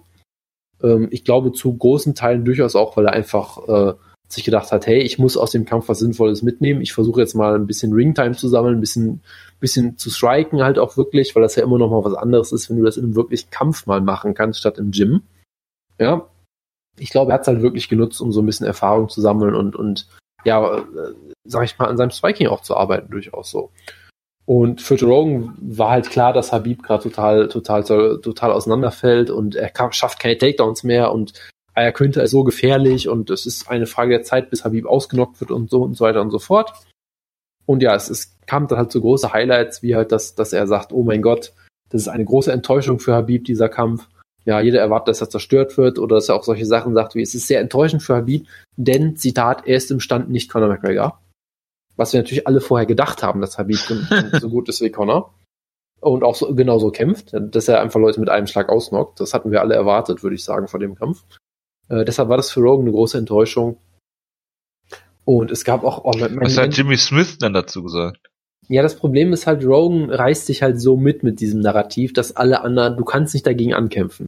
Es ist wie, ist wie so ein Strom. Es ist wie wenn du in den springst und du wirst einfach mitgezogen. Du kannst, du kannst nicht gegen den Strom schwimmen. Das geht einfach. Das glaube ich weiterhin. Also sie haben es auch ein bisschen mitgemacht. Jetzt nicht so stark wie Rogan, aber schon irgendwie. Ähm, meine Lieblingsszene war wirklich, ich glaube, es war ein Replay aus der vierten Runde. Du siehst eine Szene, L.I. Günther wird innerhalb von zehn Sekunden mit fünf Jabs getroffen, läuft weiter nach vorne, wird immer weiter getroffen, blutet aus der Nase ohne Ende und Rogan sagt, ja gut, der trifft ihn jetzt mit den Jabs, ne? Aber L.I. Günther läuft die ganze Zeit nach vorne und versucht halt den, den, den, den Kopf abzuschlagen. Und ein, Glück, ein Glück war Matt Riddle nicht im Kampf. Und natürlich, L.I. Günther hat in dieser ganzen Sequenz, glaube ich, noch nicht mal einen Schlag versucht. Also ich übertreibe jetzt natürlich bewusst ein bisschen, ich bin ein bisschen polemisch gerade, aber es war, ja, halt schon, es, es, es, war halt schon so, dass äh, Habib den Kampf im Stand sowas von klar auch gewonnen hat. Es war, es war nicht so schön, sagen wir mal. Es war ein bisschen ugly natürlich, weil Habib ist einfach, er ist natürlich, er ist natürlich kein Essen Barbosa oder so, kein Connor oder irgendwas im Stand. Er ist halt jemand, er kommt natürlich sehr, natürlich immer noch über seine Geschwindigkeit, seine Athletik, natürlich sehr auch über die Gefahr des Takedowns, dass Leute halt einfach dadurch im Stand äh, nervös sind und vielleicht so, gerade so ein Jab irgendwie mit, mit einem Shot verwechseln können, so klassische DSB-Schule. Ähm, natürlich sieht das teilweise komisch aus. Natürlich steht er da sehr offen. Habib ist kein defensiv guter Kämpfer unbedingt. Ja, er braucht das auch aktuell einfach nicht, weil halt äh, äh, niemand es schafft, ihn in die Defensive zu bringen. Ja, das ist alles klar. Es war jetzt ein bisschen ugly dahingegen und ja, er hat sehr viele Takedowns nachher nicht durchgebracht. Wie gesagt, ich glaube, weiter in der dritten Runde hat er einfach ein bisschen mit ihm gespielt. In der vierten ist Al Quinter durchaus ein bisschen besser reingekommen. Ja, da hat er durchaus ein paar solide Schläge gelandet, hat ein paar Takedowns auch gestoppt, die ein bisschen ernster aussahen. Habib hat den Mund so ein bisschen offen und denkt so, hm, ja, okay, Habib wird vielleicht doch ein bisschen müde, weil es ist halt ein Fünf-Runden-Kampf, den hatte er vorher noch nie, was ja auch immer viele Leute gesagt haben. Man weiß ja auch nicht, wie gut ist die Cardio von ihm wirklich, weil er gewinnt halt Kämpfe. Cardio Khabib. Genau, er gewinnt halt die Kämpfe dadurch, dass er halt seine Gegner noch viel mehr zermürbt, als, als er selber sich damit Jonas. Äh, müde macht. Ja sollte er in Mexico City kämpfen. Damit alle sagen, wir brauchen wieder Sea-Level Habib. Ich finde, jeder Kämpfer äh, sollte in Mexico City immer kämpfen. Ja, wir brauchen Mountain-Level Habib. Aus, da aus den dagestanischen äh, Mountains muss er kämpfen. Ja. Von daher, ja, mein, also. Ja, Kaukasus Jonas, ne? Von daher. Ja, das passt schon. Und von daher, ja, es war jetzt nicht die brillanteste Striking-Leistung, die ich hier gesehen habe. Äh, Quinter Was war denn die brillanteste Striking-Leistung, die du hier gesehen hast? Ja, da kommen wir gleich auf der Show natürlich noch zu. Oh Gott. Okay, ähm, warte. Äh, Chris Grutzemacher. Nein. Äh, nein, nein. Okay, schade, ja. Also von daher, ich glaube halt schon, dass Habib ein bisschen was ausprobieren wollte. Ähm, und natürlich hast du auch gesehen, Habib ist, wenn er, wenn er nicht ringt. Und er hat halt wirklich in den letzten, er hat halt zweieinhalb Runden nicht wirklich gerungen. Dann ist er natürlich auch kein kompletter Kämpfer in dem Sinne. Aber er hat halt trotzdem, er könnte halt locker ausstrikt, ja. Ähm, und ja, Rogan hat halt wieder so ein bisschen seine Narrative, die er, die er da pushen wollte. Vielleicht wollte er einfach den Kampf spannender machen. Vielleicht ist er einfach im Moment wirklich selber so mitgefangen und, und geht dann so ab. Ich weiß es nicht, aber es war halt schon sehr verstörend irgendwie. Ähm, ja, und letztendlich natürlich hat Habib den Kampf klar gewonnen, hat dann eine schöne Ansprache gehalten, hat natürlich hat natürlich sich wieder schön einen kurzen Seitenhieb auf Connor nicht ver äh, verkniffen, hat dann natürlich danach einen Kampf gegen GSP gefordert, weil warum auch nicht, ja es ist besser, als jetzt einen Kampf gegen, weiß ich nicht, wen im Lightweight zu fordern, weil da gibt's ja auch irgendwie niemanden aktuell dann. Ähm, und ja, das, das ist das, was ich zum Main Event sagen wollte. Hast du noch irgendwelche Fragen? Nein. Gegen wen würdest du jetzt Khabib äh, antreten lassen? Er ist nämlich jetzt der Lightweight-Titelträger. Sie haben äh, Ferguson, obwohl sie es äh, zuerst gesagt haben, dann wieder widerrufen haben, dann doch gesagt haben, den Titel weggenommen. Der hat einen ähnlichen Grund, Conor den Titel wegzunehmen. Er ist jetzt undisputed Lightweight Champion. Jonas, gegen wen würdest du ihn stellen? Je nachdem, wie lange äh, Tony Ferguson braucht. Ah, nee, das buchen sie ja nicht. Also, das eine Ding wäre halt einfach der Sieger von, von Gaethje gegen, gegen Poirier. Das fände ich vollkommen in Ordnung. Weil ansonsten, Barbosa hat er halt natürlich schon besiegt. Tony Ferguson, das kannst du einfach nicht mehr ansetzen. Ähm, Eddie Alvarez ist auch noch da. Das, ja, vielleicht braucht er noch einen Sieg oder so, aber ne, also da, da gibt es natürlich schon ein paar Möglichkeiten. Aber letztendlich es ist Lightweight, du kannst da jetzt nicht so viel mit falsch machen. Gut. Jonas. Bitte. Äh, Co-Main Event. Johanna Challenger gegen Rose Jonas. Bitte. Genau. Das war ein hervorragender Kampf. Ich würde nicht ganz so weit gehen, dass sagen, dass es ein Fight of the Year Contender war, obwohl er über fünf Runden ging, lieber. Ja. Aber es war trotzdem. Also du würdest sagen, dass Habib gegen Elia Quintan äh, äh, hier. Das war, das war sowieso, das war äh, der Kampf des Jahrzehnts natürlich. Nein, aber es, es war ein richtig toller und packender Kampf, äh, wo Rose die ersten zwei Runden für mich ziemlich klar gewonnen hat. Äh, sie hatte durchaus auch einige Male wieder diese harten Schläge gelandet. Äh, sag ich mal, die, wo Joanna halt im ersten Kampf dann gerockt und, und ausgenockt wurde durchaus. Äh, ob sie vielleicht wirklich einfach an einem besseren Weightcut lag, dass sie die, die mal, äh, dass sie die diesmal einstecken konnte oder wie auch immer, keine Ahnung. Aber Joanna wurde schon hart getroffen, die ersten zwei Runden. Du hast halt einfach auch gesehen, dass sie Schwierigkeiten haben mit, mit den Boxen von, von Rose, die das wirklich auch unfassbar gut gemacht hat.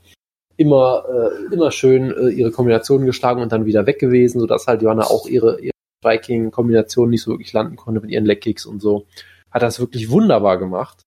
Ähm, es, war, es war sehr schön. Ähm, und man hat schon gedacht, okay, es läuft wieder wie der erste Kampf, vielleicht wird sie bald gedroppt oder irgendwie sowas, aber dann hat sie sich gut gefangen. Sie hat für mich klar auch die dritte und vierte Runde gewonnen äh, wo du dann schon gesehen hast, dass das vordere Bein von Rose hat sich sehr unschön verfärbt langsam, weil sie dann doch irgendwann ihre Leckkicks durchbringen konnte. Äh, Rose war nicht mehr ganz so explosiv wie am Anfang des Kampfes natürlich, auch wegen den Leckkicks. Äh, und generell glaube ich, Joanna ist halt, ich meine, man hat das ja gegen Gadelia auch gesehen. Sie ist jetzt nicht unbedingt die, die schnellste Starterin, aber sie ist halt unfassbar gut über die Distanz und baut immer mehr auf letztendlich. Und dann hast du halt so diesen ersten Momentum-Shift, wo du wirklich denkst, okay, wenn das so weitergeht am Ende der vierten Runde, gewinnt Joanna die fünfte Runde auch klar und holt sich den, den Titel zurück. Und dann hat halt Rose in der fünften Runde wieder aufgedreht und die für mich wiederum gewonnen, wo sie wieder, wieder deutlich, äh, ja, explosiver zurückgekommen ist, äh, Joanna härter verfolgt hat, statt sich halt auf Distanz äh, zu kick, äh, kaputt kicken zu lassen, wieder einige harte Schläge gelandet. Und ja, für mich hat sie die Runde gewonnen, weil sie halt, wie gesagt, die härteren Treffer gelandet hat. Aber es war durchaus eine enge Runde. Ähm, Johanna, glaube ich, insgesamt ein bisschen aktiver, aber es war einfach ein packender Kampf. Wie gesagt, für ein Fight of the Year fehlte mir halt noch so ein bisschen der, das Near-Finish vielleicht oder das ganz große Drama, ähm, ein Submission-Versuch, was auch immer. Es ist noch nicht, es ist nicht ganz auf dieses nächste Level eskaliert, ja, auf dieses, sag ich mal, Lawler gegen Condit Level oder sowas, aber es war halt ein technisch wunderbarer Kampf, sehr eng, mit Momentum-Shifts, sehr spannend. Äh, also alles, was man sich von einem, von, von einem High-Level-MMA-Kampf eigentlich erhoffen kann. Und das war sehr schön. Und gleichzeitig irgendwie fand ich das den Ausgang halt auch schön so. Ja, ich habe durchaus äh, einiges an Sympathien verloren für Joanna vor dem ersten Kampf, wo sie ja wirklich sehr nur rumgemeckert hat und irgendwie sich über Rose lustig gemacht hat, über irgendwelche mentalen Probleme und solche Geschichten. Das war alles unfassbar unsympathisch. Hat dann halt die ganze Zeit wieder erzählt, oh, es war der Weightcut, oh, es war nur ein Flug, bla bla bla. Ich mir auch so, ja, okay, komm. Ähm, und die hat sich aber auch gezeigt. Sie hat gezeigt, hey, es, es war jetzt nicht ein Flug, aber es war halt schon immer noch so, dass, dass sie eine ebenbürtige Gegnerin ist für, für Rose. Ja, und sie hat ja hart gekämpft. Und was ich halt auch schön fand, du hast halt gesehen, dass sie vor dem Kampf wieder natürlich viel Trash-Talking gemacht hat. Und mit jeder Runde wuchs der Respekt und am Ende wollte sie, am Ende der, am Anfang der fünften Runde wollte halt Joanna wirklich sogar eine Umarmung haben, die sie nicht gekriegt hat. Aber irgendwie war das eine, auch noch schon eine ganz schöne Story, dass der Respekt von, äh, bei der Umarmung ausgenockt. Ja, so ungefähr. Dass, dass der Respekt und die und, und der die Anerkennung immer weiter gewachsen ist im Kampf, das war halt auch irgendwie noch, noch so eine schöne Story. Von daher für mich war es der Best Case so ein bisschen, weil ich finde es schön, dass, dass Rose sich hier bewiesen hat weiterhin. Gleichzeitig hat Joanna halt einen, einen tollen Kampf auch geliefert. Braucht sie auch für nichts zu schämen. Von daher wäre eigentlich was Besseres, hätte man sich von dem Kampf gar nicht vorstellen können, fand ich. Das war wunderbar. Geht Joanna jetzt hoch ins Flyweight? Ähm, sie wurde nicht interviewt nach dem Kampf, deshalb kann ich dir dazu nichts weiter sagen. Ähm, ich könnte es mir halt sehr gut vorstellen, weil ich sag mal so, der Kampf war eng, ja, aber wenn du, wenn du, wenn du beim ersten Mal brutal ausgenockt wird, wirst und beim zweiten Mal eine enge Decision verlierst, du kriegst keinen dritten Kampf erstmal. Nein, natürlich nicht. Und ich meine, der zweite Kampf ist ja nur gebucht worden, weil sie halt lange Champion war. Und äh, weil du halt sagen kannst, okay, vielleicht war das jetzt eine Eintagsfliege und jetzt ist halt ganz klar, ähm, zweimal verlierst du halt nicht so. Ne? Also wenn du so zweimal verlierst, hast du jetzt nicht wirklich einen Anspruch. Ähm, da drauf. Clear Sky sagt gerade, äh, hat sie auf der äh, Press äh, Post-Fight Press Conference gesagt, dass sie nicht hochgehen will ins Flyweight. Wo schreibt ihr das überhaupt? Ach, hier unten. Live-Event. Ja, Jonas, so. wir sind auf dem äh, Dingens. Äh, was, äh, was würdest du denn für Rose, äh, was würdest du denn Rose für einen Kampf geben jetzt? Naja, also es gibt zwei Optionen, die man machen kann. Äh, zum einen Karolina Kowalczyk, das Rematch. Äh, die ist ja, glaube ich, die letzte Kämpferin, die Rose besiegt hat, meine ich. Damit hat sie Ich sich schon, ja. den Titelkampf verdient. Mit Ja. auch einer starken Leistung. Ähm, die hat ja heute, um es kurz zu machen, sie hat Felice Herrick besiegt in einem guten Kampf, hat wieder ihre, ihren Clinch gezeigt, wo sie sehr gut ist. Äh, das ist eine, eine gute Story, weil ähm, Willst du dazu noch sagen, dass sie gesagt hat, dass sie keine Angst im Buß hatte, weil sie aus Polen kommt? ja, sie, sie kommt von den, von den Hard Streets of, ich weiß es nicht. Wahrscheinlich vom Dorf. Ja, vermutlich. Die, die, die harte äh, polnische Dorfjugend, ich habe keine Ahnung. Ja, ich, ich guck mal nach, ja. Aber es ist, es ist halt eine, eine schöne Story, so eine Mini-Story auch so ein bisschen, weil halt äh, Rose hat den, den Carolina-Kampf im Clinch verloren, wo sie ziemlich verprügelt wurde. Carolina hatte einen schönen Kampf gegen eine, eine ziemlich starke Felice Herrick, die sie im Clinch gerade ziemlich demoliert hat mit ihren wunderbaren Lodge. Knees und Elbows, ja. Ähm, Und äh, auch, äh, auch in diesem, in dem, in dem äh, Titelkampf gab es halt einen, einen Moment zumindest mal, wo, wo Johanna es kurz geschafft hat, mal sie in den Clinch zu nehmen, die Rose. Und auch da hat Johanna Jedrzejczyk den Kampf eigentlich die, äh, äh, dominiert. Also von daher, es gibt da durchaus diese, diese gute, sag ich mal, Mini-Story, ähm, dass halt, äh, dass da Rose auf jeden Fall angreifbar ist und das natürlich genau die, die Spezialität ist von Carolina. Also von daher, das könnte man sehr gut machen und natürlich Jessica Andrade ist auch über jeden Zweifel erhaben. Also äh, da hat man wirklich zwei Top-Herausforderinnen und kann sich kann da eigentlich nichts mit falsch machen, so oder so. Würdest dich wundern, wenn Rose den Titel lange hält? Ich, ich, ich glaube halt, dass sie gegen Andrade verliert. Das ist halt so ein bisschen das Des, Ding. deswegen frage ich dich, ich könnte mir gut vorstellen, dass sie gegen Carolina verliert. Ich könnte mir gut vorstellen, dass sie gegen Andrade verliert. Ich könnte mir gut vorstellen, Ja. dass sie gegen beide gewinnt. Ähm, deswegen ist das echt schwer. Also, ähm, ja, sie hat halt äh, Johannas Number, ne? Schauen wir Ja. mal. Das Ding ist halt so ein bisschen, ich sehe halt Carolina immer noch nicht als Kämpferin irgendwie, was ich komisch finde, aber sie ist halt unfassbar gut im Clinch, sie ist unfassbar hart im Nehmen, sie hat die Cardio und so, aber ich vermisse halt darüber hinaus so ein bisschen die Sachen, wo ich sage, boah, das ist Elite. Das hast du halt gegen Claudia Delia zum Beispiel auch gut gesehen, ja. War vielleicht einfach ein schlechter Tag oder so, keine Ahnung, aber deshalb, ich, ich glaube immer noch, dass sie für Rose gefährlich ist, eben weil Rose immer noch, glaube ich, diese Schwächen im Clinch hat.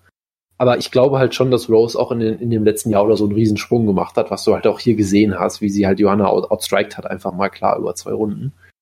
Ähm, von daher äh, würde ich da Rose vorne sehen. Aber ja, es kann, es kann viel passieren. Die Division ist jetzt auf jeden Fall sehr volatil geworden, nachdem sie halt lange in ganz fester Jetzt Hand war. du mit Fremdwörtern um dich. Ja, sie, siehst du mal, was, was ich alles noch drauf habe hier.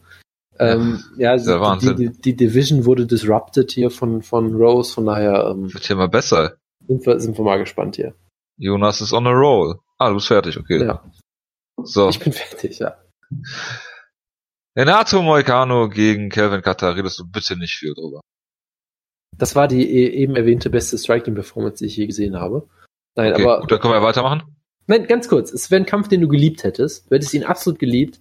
Renato Moicano hat Kelvin Ketter so ein bisschen deklassiert. Mit was, Jojo? Mit welcher Striking-Aktion möchtest du? Möchtest du Ein bisschen, ein bisschen deklassiert mit Brazilian Kicks, Nein, nein, ein, ein, ein gecheckten großes, Leg Kicks. nicht gecheckten Leckkicks. So. ja, er hat ihn vollkommen zerstört und Kevin Ketter hat keine Leckkicks gecheckt und Joe Rogan hatte einen, äh, war kurz davor, eine Gehirnblutung zu kriegen, glaube ich. sich das kann ich gut verstehen. Das wäre bei mir wahrscheinlich genauso. Ja, das muss man nur, deshalb machen wir es ganz kurz. Kevin Ketter sah bisher wie ein richtig guter Striker aus. Ich glaube weiterhin, dass er auch gut ist, aber hier hat man halt seine Schwäche gesehen. Moicano Er hat es wunderbar ausgenockt und Moicano ist auch einfach ein verdammt guter Top-Ten-Kämpfer. Ohne jeden Zweifel. Ja, also auch keine Schande. Oh, was. Halbst du, Aber kann ich das kurz aufschreiben? Achter, Vierter, Jonas halb, Moicano. Okay, ja. Bitte? Moicano sah hier richtig gut aus. So, mehr muss man dazu jetzt auch nicht sagen. Gut. Wozu man ein bisschen mehr erzählen muss, ist äh, Natürlich. Sabit Magomed Sharipov, Halbkämpfer ohne Grenze, gegen, Oh Kyle, gegen, gegen Kyle Botchniak. Und das, war wirklich, Sehendes Auge, sehenden Auges. und das war wirklich ein hervorragender Kampf. Ja. Ähm, äh, weil du halt gesehen hast, Sabit ist ein Riesentalent. Und Zweifel. Er hat, er hat auch durchaus ein bisschen äh, ein paar kleinere Schwächen gezeigt, defensiv und was die Cardio angeht. Das hat den Kampf halt auch so spannend gemacht. Und Kyle Botchniak ist ein gottverdammter, ich weiß auch nicht, äh, ein, ein, ein Ja. äh, ja, ich weiß jetzt nicht, wie ich sagen soll, ein fucking Warrior oder so, würde, würde Dana White jetzt sagen. Und das stimmt in diesem Fall halt auch wirklich. Ja, also er ist einfach nach vorne gestürmt, ohne Rücksicht auf Verluste. Wurde halt auch von Sabit ziemlich verprügelt, am Boden kontrolliert und so, aber er hat halt immer weitergemacht, hat geblutet ohne Ende. Und er hat halt alles versucht in seiner Macht, äh, äh, Stehende versucht und er hat wirklich so hingehend eigentlich einen perfekten Kampf geführt, weil es war halt klar, er muss die Distanz schließen, er muss mit Sabit boxen, weil auf Distanz hat er halt einfach keine Chance, weil Sabit halt diesen absurden Körperbau hat und auch Distanz auch so ein guter Striker ist. Und es hat alles nicht sein sollen, ja. Sabit hat am Ende ziemlich klar gewonnen, aber Kyle Botschniak hat alles gegeben, was er konnte und hat unfassbar viel eingesteckt und unfassbare, ja, sowohl Nehmerqualitäten bewiesen als auch mentale Stärke. Und dann hat es halt diesen Moment, wo Sabit einfach gemerkt hat, mit äh, zwei, mit, mit neun Sekunden, 90 Sekunden vor Kampfende gemerkt, scheiße, ich bin vollkommen tot. Und war dann konditionell sowas von im Arsch. Und dann hat halt Kai Botschnik noch alles in seiner Macht Stehende versucht, diesen Kampf zu finishen. Und das war dann halt natürlich noch ein sehr unterhaltsames Ende und die Zuschauer sind komplett ausgerastet. Es gab Standing Ovations. Also das war wirklich ein, ein packender Kampf. Und generell halt Sabit ist so ein großes Talent. Du hast hier gesehen, hey, es war, es war genau so ein Test, wie er ihn braucht. Ja, er muss mal über drei harte Runden gehen und dann vielleicht merken, hey, hm, Cardio muss ich vielleicht noch ein bisschen was dran arbeiten, muss ich seine Energie vielleicht ein bisschen besser einteilen, muss vielleicht defensiv noch ein bisschen dazulernen. Aber genau das sind ja die Tests, die er braucht aktuell.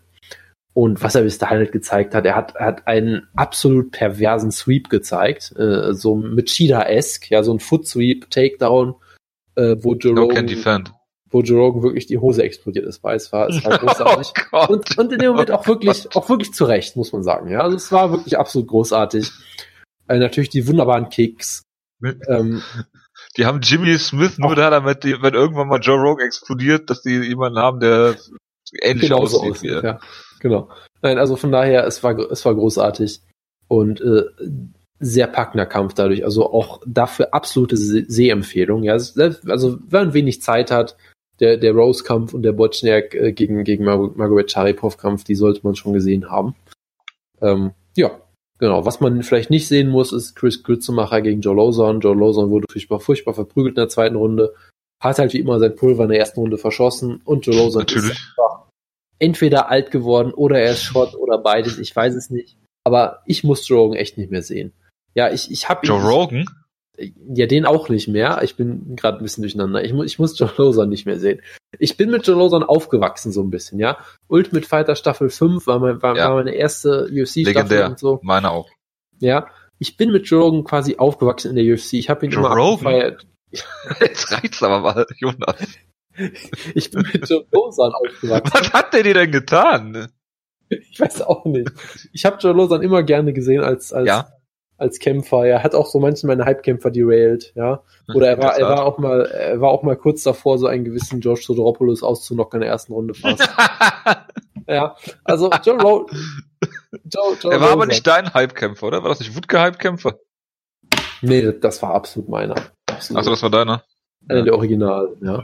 oh Gott, ja. Ähm, Wutke Hype-Kämpfer war Ross Pearson immer. Das ist ja, ja. stimmt. Ja gut, und dann hat äh, Dennis Siever irgendwann die BJ Penn-eske Takedown-Defense ausgepackt. ja, genau. Dann war der Hype halt derailed. Genau, genau. Nee, aber äh, wie gesagt, Joe Lawson immer unterhaltsamer Actionkämpfer. Er hatte nie gute Cardio, das ist immer klar gewesen. Ja, aber mittlerweile ist er, glaube ich, wirklich einfach, ja, wenn er von Chris Grützemacher besiegt wird und zwar vollkommen verprügelt wird, dann das ist, das ist vielleicht auch einfach mal Zeit zu sagen, okay, ich hatte eine gute Karriere, ich habe die Bonus, Boni-Rekorde aufgestellt, das ist vielleicht einfach mal gut. Äh, und, ja, und ich meine, auch nach dem letzten Kampf, wenn du von Clay Guida in einer Minute ausgelockt wirst oder so, denkst du auch, okay, vielleicht ist jetzt mal gut. Ja, also ich, ich, ich kann natürlich Joe Loza nicht sagen, nicht sagen, was er mit seiner Karriere machen soll und so, aber ähm, ja, ich habe Ben Folks auch schon geschrieben, dass auf der einen Seite ist natürlich gut, dass eine Corner ihren Kämpfer aus dem Kampf nimmt, aber auf der anderen Seite werden sie wieder kämpfen lassen und das ist halt nicht so gut. Genau. Und genau, das muss man halt noch, die eine Sache muss man noch erwähnen, wirklich, dass die Corner den Kampf gestoppt hat. Ich glaube, jeder Arzt und jeder Ref hätte den Kampf eigentlich auch stoppen müssen, so wie Lawson aussah. Sein ganzes Gesicht war einfach nur noch Blut. Äh, aber ja, das ist äh, auf jeden Fall ein gutes Zeichen und es passiert halt, wie gesagt, so unfassbar selten, dass man es immer erwähnen muss und hypen muss, ja.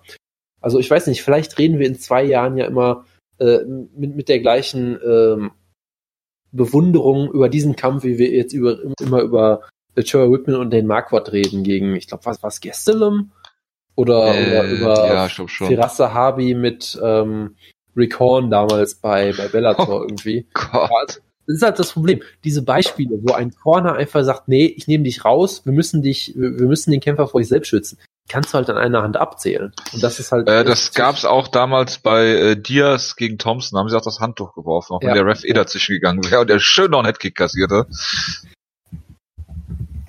Aber ja. ja. Von daher, äh, ja. Ist jetzt immer sehr zweischneidig, aber dass man äh, Kämpfer aus dem Kampf nimmt, ist, finde ich, eigentlich äh, nie, nie verkehrt. Ja. Jonas, willst du noch was zu äh, OAM sagen? War das ähm, OMG? Entschuldigung, das, das, dass, ich, oh, dass ich diesen Wortwitz jetzt mache, aber ich dachte schon, du sagst äh, bei Joe Lawson, dass seine Leistung Grutze war. Deswegen musste ich jetzt wenigstens hier so ein so ein so ein Witz machen. Gottes Willen, Gottes Willen, ja. Danke, danke, dass du den den äh, ja der boah. Können wir die Ausgabe bitte äh, OAM äh, more like OMG nennen?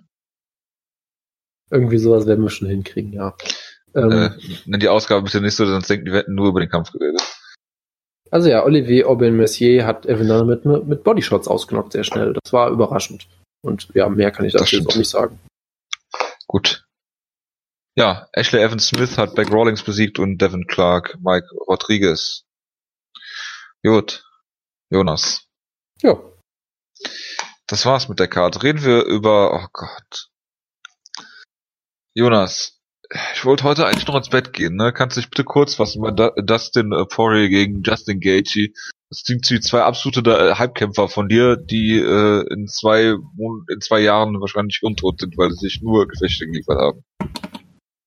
Ich, ich bin dafür, dass du jetzt mal anfängst, weil ich gerade so, so äh, lang monologiert habe. Monologiert nennt man das, okay. Ja.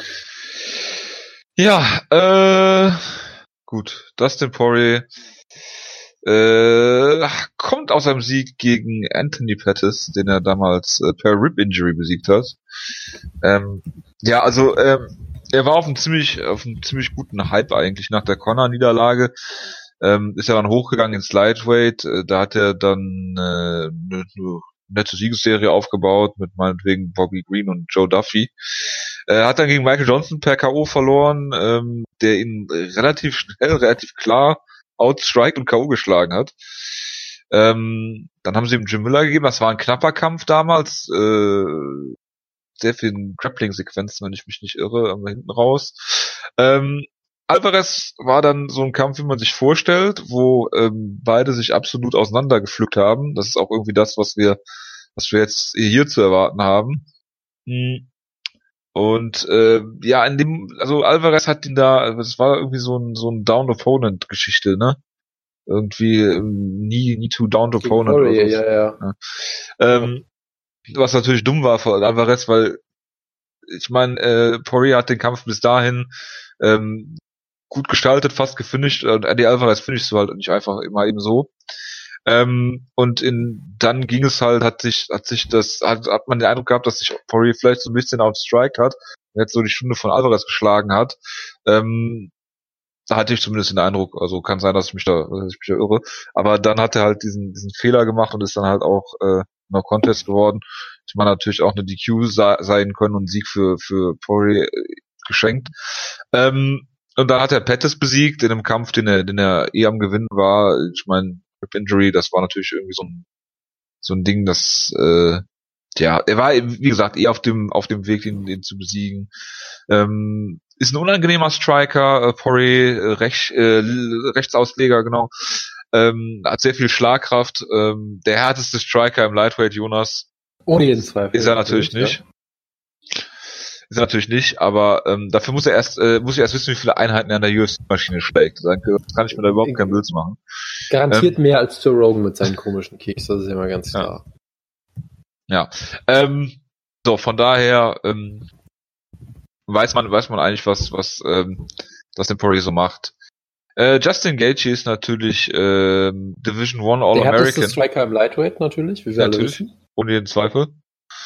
Ähm, ja, äh, Justin Gaethje ist natürlich Division One All-American und er hat natürlich nichts Besseres zu tun, als sich die ganze Zeit irgendwelche Slugfests ähm, zu liefern, damals schon zu äh, World Series of Fighting Zeiten. Ähm, er hat zum Beispiel Dan Lawson besiegt, JC Cavalcante, ähm, Nick Newell, Melvin Gihard per Split Decision. Ähm, ja, also äh, und, äh, und, und, natürlich auch dein Lieblingskämpfer Luis Palomino. Da wollte ich ja gleich noch zu kommen. Ach so, Verzeihung. Verzeihung. Die äh, die zwei Duelle, Battles gegen Luis Palomino, den äh, einer der schlechtesten Kämpfer aller Zeiten, den er zu einem guten Match geworkt hat. Warte, ähm, Jojo, ganz kurz, ich muss noch eine Sache natürlich sagen zu dem äh, Moicano-Kampf, den wir eben erwähnt hatten, weil ich muss noch eine Referenz unterbringen. Ja, bitte. Ähm, es war, es waren Melvin Manoff gegen Robbie Lawler eske Low Kicks. Oh Gott. Bei denen auch Kevin Cater an irgendwann versucht, bei dem Kevin Cater das Bein dann so hochgeflogen ist, dass es aussah, als wollte er halt einen Ex-Kick machen, so. Also. Hat er aber besser durchgezogen. Ja, nur halt ohne das Comeback. Aber das, das hatte ich ganz wieder vergessen und ich wusste. Ja, oder ein Brazilian Kick aus der, aus der Bewegung so. Ich wusste halt, wir müssen diese Re Referenz nochmal unterbringen und wir können jetzt auch direkt den fliegenden Übergang machen, weil halt Justin Gaethje natürlich auch großartige Leg Kicks. Aber bitte, mach weiter. Ja, das sind ja wunderbare Leckkicks. Ähm, ja, ich wollte halt noch sagen, dass er bei World Series of Fighting halt wirklich unterklassische Gegner, äh, unterklassische Gegner gekämpft hat. Ähm, und Jonas ihn natürlich wieder ein bisschen alle Sphären gehypt hat, was natürlich überhaupt nicht gerechtfertigt war. Bis er natürlich Michael Johnson besiegt hat. Ähm, also war es doch gerechtfertigt. Ja, es war in der Form nicht gerechtfertigt, weil dann hättest du auch Jason Reinhardt, der mit 20 und 0 in die UFC gekommen ist, hypen müssen. Hast du es gemacht? Nein. Weiß ich also. nicht mehr. Ich hoffe nicht. Ach, du kannst das nicht mal ausschließen. Eieiei. Oh, da habe ich mich weit aus Fenster gelegt. Aber in dem Kampf gegen den Mongolian Wolf warst du schon für ihn. Ich bin immer für den Mongolian Wolf, also bitte. Boah, wenn wir das nächste Mal mit einem Wetter haben, musst du zur Strafe Mongolian Wolf gegen Jason Reinhardt gucken. Äh, ja. Gut, äh, wie dem auch sei. Ähm, hat Michael Johnson hier klar besiegt, was ich, was ich, ähm, was ich nicht so kommen gesehen habe. Ähm, und, wenn, und, und wenn du klar besiegt sagst, meinst du damit, er wurde zweimal fast ausgelockt und hat ihn dann besiegt, ja. Ja, das ist ja wie Leute, wie Justin Gaethje Leute klar besiegt. Ja, Michael Johnson, ja, äh, Michael Johnson hat er halt, hat er dann halt äh, gebrochen mental, was äh, zwar schwer ist, aber wenn du es dann schaffst, ist es äh, relativ einfach, was natürlich eine super Aussage von mir ist. ja, ähm, hat er, dann hat er ähm, ja klar verloren gegen Eddie Alvarez, mehrfach fast ausgenockt hat ähm, was soweit auch nicht überraschend ist und der kriegt jetzt hier halt den nächsten Action-Fight gegen gegen ähm, Dustin äh, Poirier. Ich würde mir wirklich wünschen von Justin Gaethje, dass er auch mal ringt, was er natürlich nicht machen wird, weil er ein absoluter Vollidiot ist ähm, und gerne äh, Slugfests ähm, äh, äh, feiert. Äh, es ist seiner Gesundheit nicht sehr zuträglich, weil er, glaube ich, jeden Kampf so führt. Ähm, bei der World Series of Fighting haben die Gegner halt nicht so hart zurückgeschlagen, wie jetzt zum Beispiel Dustin Poirier zurückschlagen wird. Ähm, es ist, es ist wirklich schwierig, diesen Kampf ähm, ähm, hier, hier zu bewerten. Ähm, ich meine, Gaethje hat natürlich starke Leckkicks, die konnte man natürlich checken. Muss man natürlich nicht. Ja. Aber Und, ähm, äh, da Poirier kurz, ja Rechtsausleger ist, ja, was? Wenn, wenn ich einmal kurz dazwischen haken kann. Gerne. Ähm, weil du ja gesagt hast, damals bei Poirier, der Kampf gegen Jim Miller, da gab es dann viel Grappling. Das lag unter anderem daran, dass Jim Miller Dustin Poirier fast den Knöchel gebrochen hat mit Legkicks. Das vergisst man ja auch gerne. Ja, so. äh, Dustin Poirier hat den Kampf souverän gewonnen, aber hat die, die letzten drei Minuten auf einem Bein gekämpft ungefähr, weil Jim Miller mit diesen Calf-Kicks ihm das Bein vollkommen abgefuckt hat. Ach, so war, stimmt, stimmt, stimmt, stimmt. Ja, ja. Dustin Poirier kann halt keine Legkicks tracken. Was ist soweit Wie 90% aller MMA-Kämpfer. Ja, aber jetzt erkläre ich dir ja den Unterschied, Jonas. Jim Miller ist ja auch Rechtsausleger. Das heißt, wenn du einen Rechtsausleger gegen einen Rechtsausleger kämpfen hast, sind die Leckkicks natürlich einfacher. So, da, soweit ich weiß, äh, Gaethje Normalausleger ist, müsste er ja jetzt entweder mit dem anderen Bein kicken oder das hintere Bein versuchen zu treffen. Aber muss dann näher ran, oder? Sehe ich, sehe ich das richtig? Nicht mehr das so. Naja, also äh, Justin Gaethje macht mit seinen Leckkicks, was er will. Vor allem, was Justin Gaethje zum Beispiel auch sehr gut macht, sind natürlich die Leckkicks aus dem Clinch, was ich immer noch sehr großartig finde. Dass er dich einfach mit in den Clinch greift und dann die Beine kaputt tritt. Also ich, ich glaube schon, dass das äh, auch, äh, auch in dieser Konstellation mit der Auslegung es durchaus Möglichkeiten geben wird, äh, ja, Beine ich, zu treten. Äh, ja, ja, äh, das auf jeden Fall. Ich will ja nicht sagen, dass es, dass die Möglichkeit nicht besteht. Ich will nur sagen, dass es halt ganz, ganz anders ist, als wenn du zwei Normalausleger gegeneinander kämpfen hast. So, ja. und das, das wiederum ähm, äh, bietet natürlich Chancen für, für Dustin Poirier. Äh, weil, klar, Jim Miller, äh, auch Rechtsausleger, der kickt natürlich ganz normal gegen, gegen äh, einen Rechtsausleger. Ähm, und da ist halt genau das gleiche, wie wenn zwei Leute im Normalslage gegeneinander kämpfen, was Leg Kicks äh, und Angriff und sowas angeht. So, ob sich äh, Gaethje wird die natürlich zeigen, ob das dann so eine gute Idee ist, weiß ich nicht, weil es halt, äh, weil äh, Poirier wahrscheinlich damit rechnet. Ob er es dann checkt, weiß ich natürlich nicht oder äh, ausnutzt in irgendeiner Form, weil er natürlich viel näher stehen muss, weil das äh, Lead Leg, also das äh, vorstehende Bein, natürlich auf der komplett anderen Seite ist. Ne?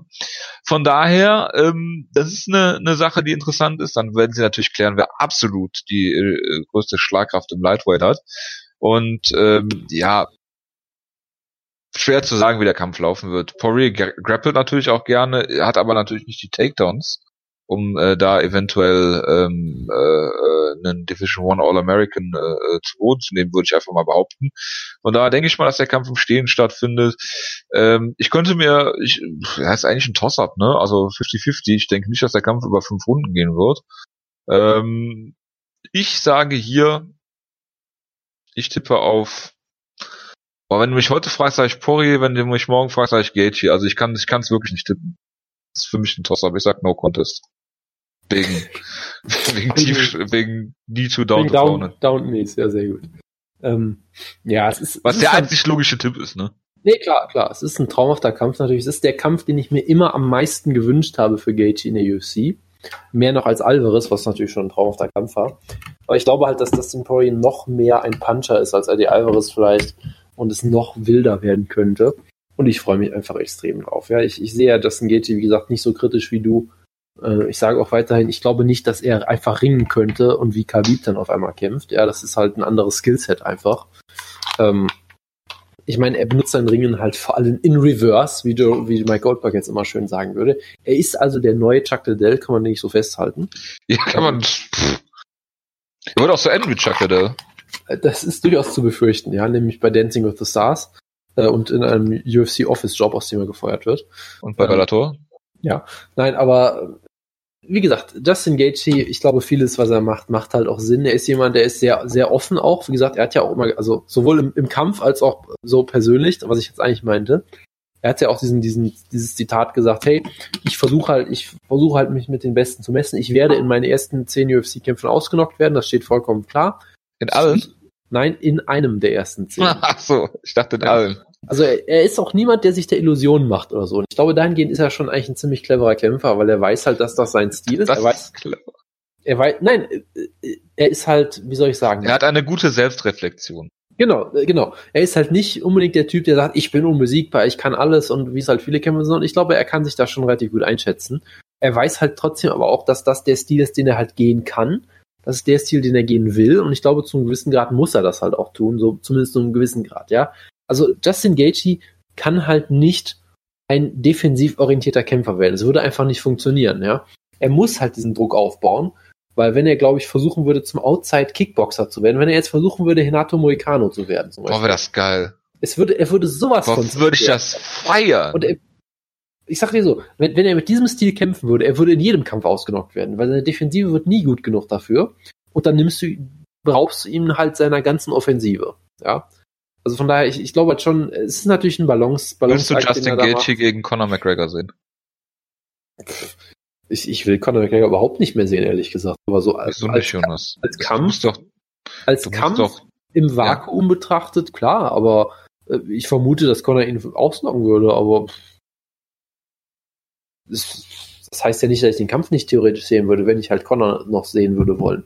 Ne? Du wirst keine Conor McGregor-Kämpfe mehr gucken? Das habe ich so nicht gesagt. Ah, okay. Äh, ich habe aber den letzten Conor McGregor-Kampf auch nicht geguckt und äh, von daher. Ja gut, der nächsten Conor McGregor MMA-Kampf. Natürlich werde ich nicht drum kommen irgendwie, gerade wenn ich wenn ich noch diese journalistische journalistische Pflicht habe, ja, ja. zu berichten, ja. Mhm, äh, aber nein, also wie auch immer. Von daher, ich, ich glaube, Gaethje ist deutlich weniger der der Bus und und äh, äh, Sim Simpleton-Kämpfer, den du gerne in ihm siehst. Äh, äh, natürlich macht er halt alles mit, mit diesem All-Violence-Grundgedanken, den er halt einfach auch so lebt und so leben will. Dustin Poirier macht's ja auch so. Dustin Poirier wird auch nie ein brillanter defensiver Kämpfer werden. Ja, manche, manche Skills lernen manche Leute einfach nicht. Ja, das hat manchmal auch was mit, mit äh, Veranlagung und, und, und Stil Talent und, und, so weiter zu tun, ja. Äh, genauso, genauso wie aus GSP nie ein Brawler wird, weil er zum Beispiel GSP zum Beispiel hat die Mentalität dafür nicht. Er ist natürlich ein besserer Kämpfer, so wie er ist, aber GSP könnte auch kein Brawler werden, weil er, glaube ich, dazu. GSP kann alles. Nein, nein, ich glaube, Doch, GSP kann alles. GSP kann glaube, machen, was er will. Wenn er jetzt, wenn er jetzt entscheidet, ich brawl gegen McGregor und besiege ihn damit, dann macht er das einfach. Also du glaubst auch, dass GSP Habib besiegt dann? Ja, natürlich. Gut. Also GSP ist auch drei Köpfe größer als Habib. Wie, wie auch immer, ja. Ich will damit nur sagen, das sind halt beides Leute, war bei GSP Brawl gegen Habib, das wäre so geil. Natürlich. Habib zeigt seinen GSP-esken Jab und GSP zeigt Overhand Rights die ganze Zeit. Das ist so großartig. So, GSP will die Leute ja immer dann schlagen, wo sie stark sind. Und dann zeigen sie ihm aus Versehen falsche Tapes und dann denkt er, dass Habib Brawler ist. Ja, die zeigen ihm aus Versehen nur den Ally Quinter Kampf und dann denkt er, dass, dass genau. jemand ist, der die ganze Zeit da steht und gejabbt. Ja, sehr gut. Weil, weil GSP hat es irgendwie geschafft, noch nie von Habib zu hören bis dahin. Ja, genau. Natürlich. Oh, natürlich. Nein, also, was ich damit nur sagen ja, will. Ist, Jonas, erinnerst du dich noch an die Zeit, als die Leute Sam Habilov verwechselt haben? Großartig, ja, großartig. Ja. Also was ich damit nur sagen will, es sind zwei ja. Kämpfer, die natürlich so ein bisschen dieses Live by the Sword, Die by the Sword Motto haben, die offensiv ausgelegt sind, aber die halt auch Gold oder Grab, die halt auch extrem gut sind und äh, und, und die nicht einfach sagen können, ich kämpfe jetzt mal defensiv besser, sondern es ist halt einfach ein Teil von dem, was sie sind als Kämpfer, was sie ausmacht, was sie auch so gut macht. Und ich glaube, wenn du die beiden in einen Oktagon wirfst, kann nur was Unfassbares bei rumkommen. Ich tippe einfach auf einen Fall. Ja, Freak Injury, wenn du den Oktagon wirfst. ja, Dankeschön. Ja, ja was, äh, was tippst du? Ich tippe auf einen Fall of the Year Contender. Natürlich. Ich, ich sehe halt Justin Gaethje leicht vorn durch die Legkicks, ähm, auch durch. Ich, ich glaube schon, dass er Strikes, dass er so ein bisschen Schaden noch ein bisschen besser nimmt als Poirier irgendwie. Ja, das, das hast du halt zum Beispiel in dem Michael Johnson Kampf gesehen. So hat äh, Gaethje noch nicht verloren, so schnell. Ja, also das, das braucht dann das schon. Stimmt. Das braucht dann schon Eddie Alvarez über 12, 13 Minuten oder wie lange auch immer der Kampf ging, ja. Ja gut, aber wenn du jetzt nach MMA-Math gehst, Poirier gegen Alvarez war auch wieder ein ganz anderer Kampf, ne? Ja, klar. Aber wie gesagt, ich glaube halt, dass er zum einen noch mehr Schaden anrichten kann als Poirier und ich glaube, er kann noch ein bisschen mehr einstecken. Und ich, wie gesagt, die Leg-Kicks sind halt schon ein interessanter Faktor, finde ich. Gleichzeitig. Ist die Frage, wer zuerst trifft? Ja, so ein bisschen auch. Und es ist dann die Frage, wo der Kampf stattfindet. Wenn der Kampf im Clinch stattfindet, zum Beispiel. Glendale, Arizona. Sehe ich, ja, Dankeschön. Ich, sehe ich zum Beispiel Gaethje klar vorne. Wenn der Kampf, sag ich mal, mehr auf Kickdistanz äh, geführt wird, wo halt Gaethje aus seinen Legkicks noch auch da zeigen kann, sehe ich ihn auch tendenziell vorne. Wenn der Kampf nur, nur im Pocket geführt wird, nur in dieser Boxdistanz, dann hat Poirier, glaube ich, die besseren Chancen. Weil ich glaube, allein, ja genau, in dieser Distanz ist Poirier wirklich einer der besten. Kämpfer im Lightweight überhaupt. Und äh, von daher, es wird ein toller Kampf. Ich tippe auf Gaethje, ich tippe auf ein spätes Finish vermutlich. Vielleicht auch ein frühes Finish, ich habe keine Ahnung. Was denn spätes Finish? Vierte Runde oder was? Bist du wahnsinnig? Ja, dritte vielleicht oder so, keine Ahnung. Okay. Ähm, aber äh, ich tippe einfach mal auf Gaethje und äh, ich bin, ich bin wahnsinnig gespannt drauf. Ja, wir haben gerade schon drüber geredet. Carlos Condit kämpft jetzt gegen Cowboy Oliveira. Er sollte eigentlich gegen Matt Brown kämpfen. Ähm, ja, äh, ich wage zu bezweifeln, ob äh, Alex Oliveira äh, das Gewicht macht. Weil äh, da hat er damit sowieso schon Probleme. Äh, ich glaube sogar nicht nur im, äh, im äh, Lightweight, ich glaube auch im Welterweight hat das mal verpasst oder irre ich mich da? Ist ja auch egal. Auf jeden Fall ist er jetzt wieder im Welterweight und wird sich auch dementsprechend ähm, ernähren und orientieren, wie dem auch sei. Äh, viele sehen jetzt schwarz für Carlos Condit. Ich meine, klar, der letzte, die letzten beiden Kämpfe waren natürlich gruselig. Man muss allerdings auch sagen, ähm, Robbie Lawler äh, hat ja ein, äh, Robbie Lawler hat ja eine Schlacht äh, ohne jeden Zweifel. Äh, gegen Maya kannst du so verlieren. Das ist natürlich der mentale Schaden viel größer als der physische Schaden in dem Fall. Und dieser Neil Magny Kampf war halt einfach, der war wirklich traurig. Ähm, wir haben schon darüber geredet, dass Condit vermutlich einfach alt geworden ist. Ähm, Cowboy Oliveira war jetzt so ein bisschen gehypt, nachdem er Ryan LeFlair besiegt hat, einen von Jonas Halbkämpfer natürlich absolut Grutze ist. Ähm, ja, Medeiros hat ihn jetzt besiegt. Ähm, also ich würde Content auch nicht abschreiben, kann natürlich auch einfach sein, weil ich absolut biased bin, was ihn angeht. Äh, ich kann mir äh, schwer vorstellen, wie der Kampf hier läuft. Äh, es wird ein Striking-Duell. Äh, Content braucht zumindest mal nicht befürchten, dass er drei Runden lang auf dem Rücken liegt, ohne dass er aus seiner gefährlichen Guard eigentlich was machen kann. Und äh, ja, schauen wir mal. Schauen wir mal. Ja, also ich tue mich echt schwer damit. Ich glaube, der, also der Matt Brown-Kampf wäre in der Hinsicht schon irgendwie perfekt gewesen, weil sie beide ein bisschen hinter ihrem Zenit sind. Hier hingegen ist es halt so, ich weiß auch nicht, Condit sah nicht mehr wie er selbst aus in seinem letzten Kampf, aber er sah jetzt auch nicht komplett Shot aus. Er war halt einfach, ist halt einfach ein bisschen alt geworden. Ja, ja das muss man ja so festhalten. Ja, ich meine, er hat halt nie gegen den Magni, äh, was vielleicht auch kein einfaches Matchup für ihn war durchaus, aber es sah halt okay aus, aber es fehlte halt ein bisschen was. Er war jetzt nicht körperlich komplett im Eimer, es war jetzt nicht so, dass er, dass sein Kinn komplett weg oder sowas, aber es fehlte halt so das bis, letzte bisschen Timing, die Kombinationen saßen nicht mehr so ganz. Takedowns konnte er noch nie stoppen, gut, aber okay. Es fehlte halt was, ja. Ich weiß halt, ich meine, mein erster Gedanke ist halt echt, dass, dass es hier irgendwie traurig wird und er irgendwie ausgenockt wird oder ähnliches, obwohl er halt so ein legendäres Kind hat. Aber Oliveira hat halt, hat halt äh, Firepower ohne Ende auf jeden Fall. Er ist halt riesig groß, er haut hart zu. Er ist gleichzeitig auch immer noch so inkonsistent, dass, dass ich mich jetzt auch nicht schockieren würde, wenn Connacht hier doch noch irgendwie gewinnt. Aber ich glaube, allein von der Physis her, von der Größe her wird es schwierig. Ähm, gleichzeitig ist es, ich weiß auch nicht, Oliveira ist halt jemand, der das wird das schwierig. Condit ja, ist ein Riesen-Welterweight. Ja, aber Oliveira ist, glaube ich, äh, deutlich, deutlich physisch stärker mittlerweile. Das glaube ich nicht. Das, das, das glaube ich irgendwie schon. Das werde ich vehement äh, bestreiten. Äh, und Wie auch immer, ja. Also das andere auf der anderen Seite ist halt Oliveira auch so inkonsistent und brawlt oft so wild rum, dass es mich halt auch nicht schockieren würde, wenn er dann sich in Flying Knee reinduckt und ausgenockt wird oder sowas in der Art. Das wäre so großartig, wenn er in so einen, wenn er in so einen Frontkick reinspringt. Ja, oder irgendwie sowas. Also es würde mich halt auch nicht überraschen. Ich weiß halt nicht, ob Condit so ein Finish noch in sich hat. Aber wie gesagt, er sah, halt auch nicht, er, war, er sah halt auch nicht so schlecht aus gegen Magny. es war halt einfach eine Katastrophe, weil du weißt, dass Collas konnte unter normalen Umständen Neil Magny besiegt. Ja. So, und das hat halt einfach nicht funktioniert und das war halt irgendwie sehr deprimierend. Genau. Muss mal gucken. Aber ich sag mal so, es wäre halt noch deprimierender, wenn er hier verliert. Weil Neil Magny ist gut. Ja, Neil Magny hat zwar solide Siege auch. Mhm. Ja, und, ja, und äh, ja, gut, dass du, dass du irgendwann Carlos Condit am Rücken halten kannst äh, und der, wenn er halt nicht mehr so auf dem Top-Niveau ist, dich dann halt nicht submittet und du dann verlierst, das ist halt okay. Ähm, aber das hier ist ein Striker und den muss er halt einfach besiegen. So. Kann er Guard ja, pullen oder so. Ja, also ich, ich hoffe halt, ich hoffe halt auch drauf, ich habe irgendwie so eine schlechte Befürchtung, aber warten wir mal. Gut. Marvin Vittori gegen Israel Alessandria. Müssen wir darüber reden, Jonas? Ist das, Israel ist, Adesanya ist einer deiner Halbkämpfer. Natürlich. Guten Absoluter Nacht, Halbkämpfer, einer der besten Striker, den man sich vorstellen kann. Und das ist schon eher so ein Gimme, ja, ich will, ich will nicht sagen Gimme-Kampf, aber es ist halt schon, sie, sie bauen ihn halt behutsam auf, ja. Ja, ich meine, Marvin Vittori hat zuletzt gegen Omari Akmedov verloren. Äh, ja, okay. Hat Vitor Miranda besiegt. Das war ein Draw, ja, Jonas. Okay. Oh, ein, ein, stimmt, ein, hä, Lost Declared, was heißt das? Warum steht hier Lost und dann Declared Majority Draw? Aber gut, okay. Also ich glaube, da hat MMA Junkie gerade in dem Rekord irgendwelche Fehler. Also er ist halt solide, er ist der Italian Dream, was durch den Traum auf der Nickname ist. Kommt aus Italien, wenig überraschend. Ja, das ist korrekt. Ja, äh, gut, aber es ist halt auch nicht so, als würde jeder, der The Irish irgendwas heißt, aus Irland kommen. Von daher muss man das ja durchaus prüfen.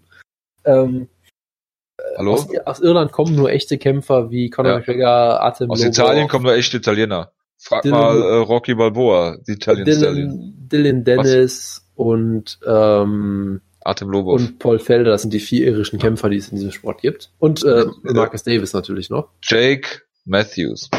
Äh, stimmt, der fehlt auch noch, ja, du hast recht. Also er ist halt ein solider Gegner, aber Adesanya, wie gesagt, sie bauen ihn halt auch durchaus behutsam auf. Er hat ja den Kampf gegen Rob Wilkinson, der halt um Teufel komm raus hat ihn zu Boden zu nehmen, es nicht geschafft hat und dann verloren hat. Ähm, und von daher, ich finde es halt durchaus gut. Rob Wilkinson, der Mr. Finnland-Besieger. Äh, Moment, das ist. Hä? Ach nee, das war ein anderer. Wir reden hier über das Middleweight gerade. Ach ja, scheiße.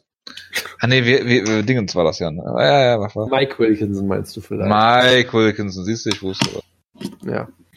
Gut. Äh, also, jetzt hast du mich gerade vollkommen aus dem Konzept gemacht. naja, also, also Adesanya ist halt jemand, er ist halt der Stylebender, er ist halt unfassbar spektakulär, hat einen der schönsten Knockouts, die man sich vorstellen kann, im, im Kickboxen geschafft.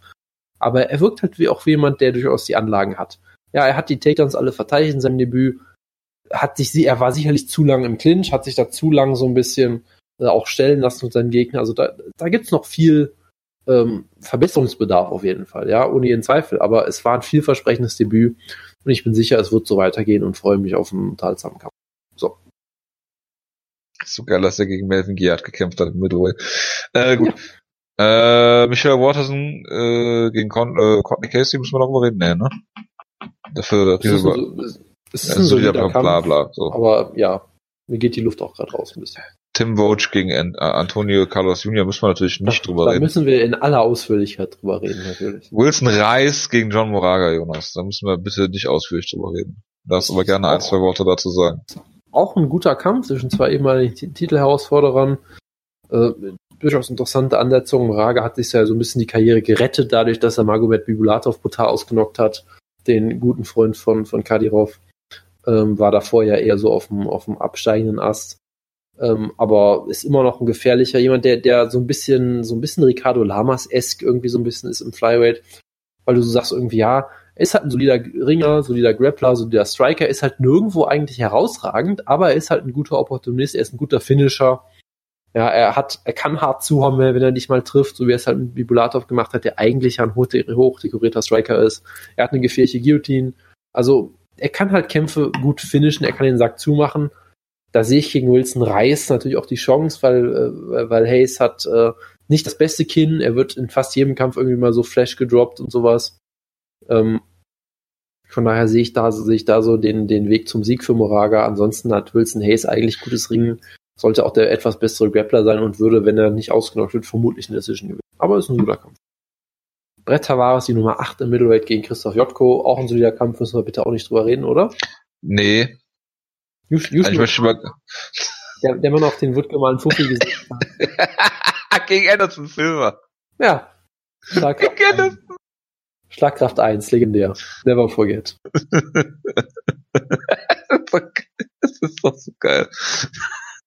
Schade, dass wir Wutke nicht dabei haben. Vielleicht nächste Woche. Schauen wir mal. Ja, was gibt's sonst noch? Nicht, nichts Besonderes, oder? Ja, also ich bin ein bisschen überrascht, dass Gilbert Burns im Opener steht, weil der auch durchaus so ein äh, relativ hochgehandeltes Talent, Talent ist ein sehr guter Grappler. Talent? Ja, ein, ein hochgehandeltes Talent. Ähm, und ja, wundert mich so ein bisschen, dass er hier im Opener steht, aber er hat jetzt auch nicht die Riesenschritte gemacht in seiner Karriere bisher, aber trotzdem auch noch ein solider Kämpfer. Du müsstest natürlich, du willst bestimmt noch wieder über Cool Hands Luke Sanders reden, den, den Freund von Becky Lynch sicherlich. Nein. Ähm, ja, okay, dann fällt mir auch nichts mehr ein.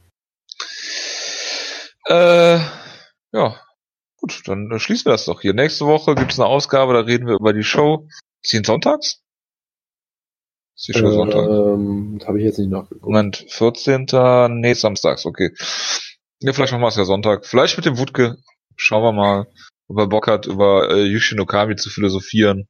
Er lässt äh, sich sicher, er lässt sich sicher bereden, wenn ihr alle äh, zahlreich bekundet. Ja, aber guck mal, Jonas, die nächste Show, die wir dann zu previewen haben, ist eigentlich wie gemacht für, für, für äh, er kann da reden über Edson Barbosa gegen Kevin Lee, Frankie oh Edgar Gott. ist dabei gegen Palmen Cup Swanson, David Branch gegen äh, Thiago Santos, oh Eljo gegen Brad Johns, Jim Miller gegen Daniel Hooker, Ryan LeFlair, Alex Garcia, Ulka Sasaki gegen äh, Magomed äh, Bibulatov und natürlich Sia Badosada. Chase, Chase Sherman. Oder bin ich gerade bei der falschen Show? Du bist bei der falschen Show. Nee, doch, Verdammt. doch, ist richtig, doch, ist richtig. Also ist Sherman. Weiß Wutke wahrscheinlich gar nicht, was es ist. Das werden wir ihm dann beibringen müssen. Wir kennen nur Adam Wilstead. Ja, Sia also, Bahadosada äh, ist dabei, Jonas. Beast in 25-8 äh, gegen Pat Rick Cummins, also besser geht's. Und, und selbst, selbst wenn wir es nächste Woche nicht schaffen, vielleicht schaffen wir es die Woche danach, dann müssen wir nämlich Fedor gegen Frank Mir Du Scheiße. Ja.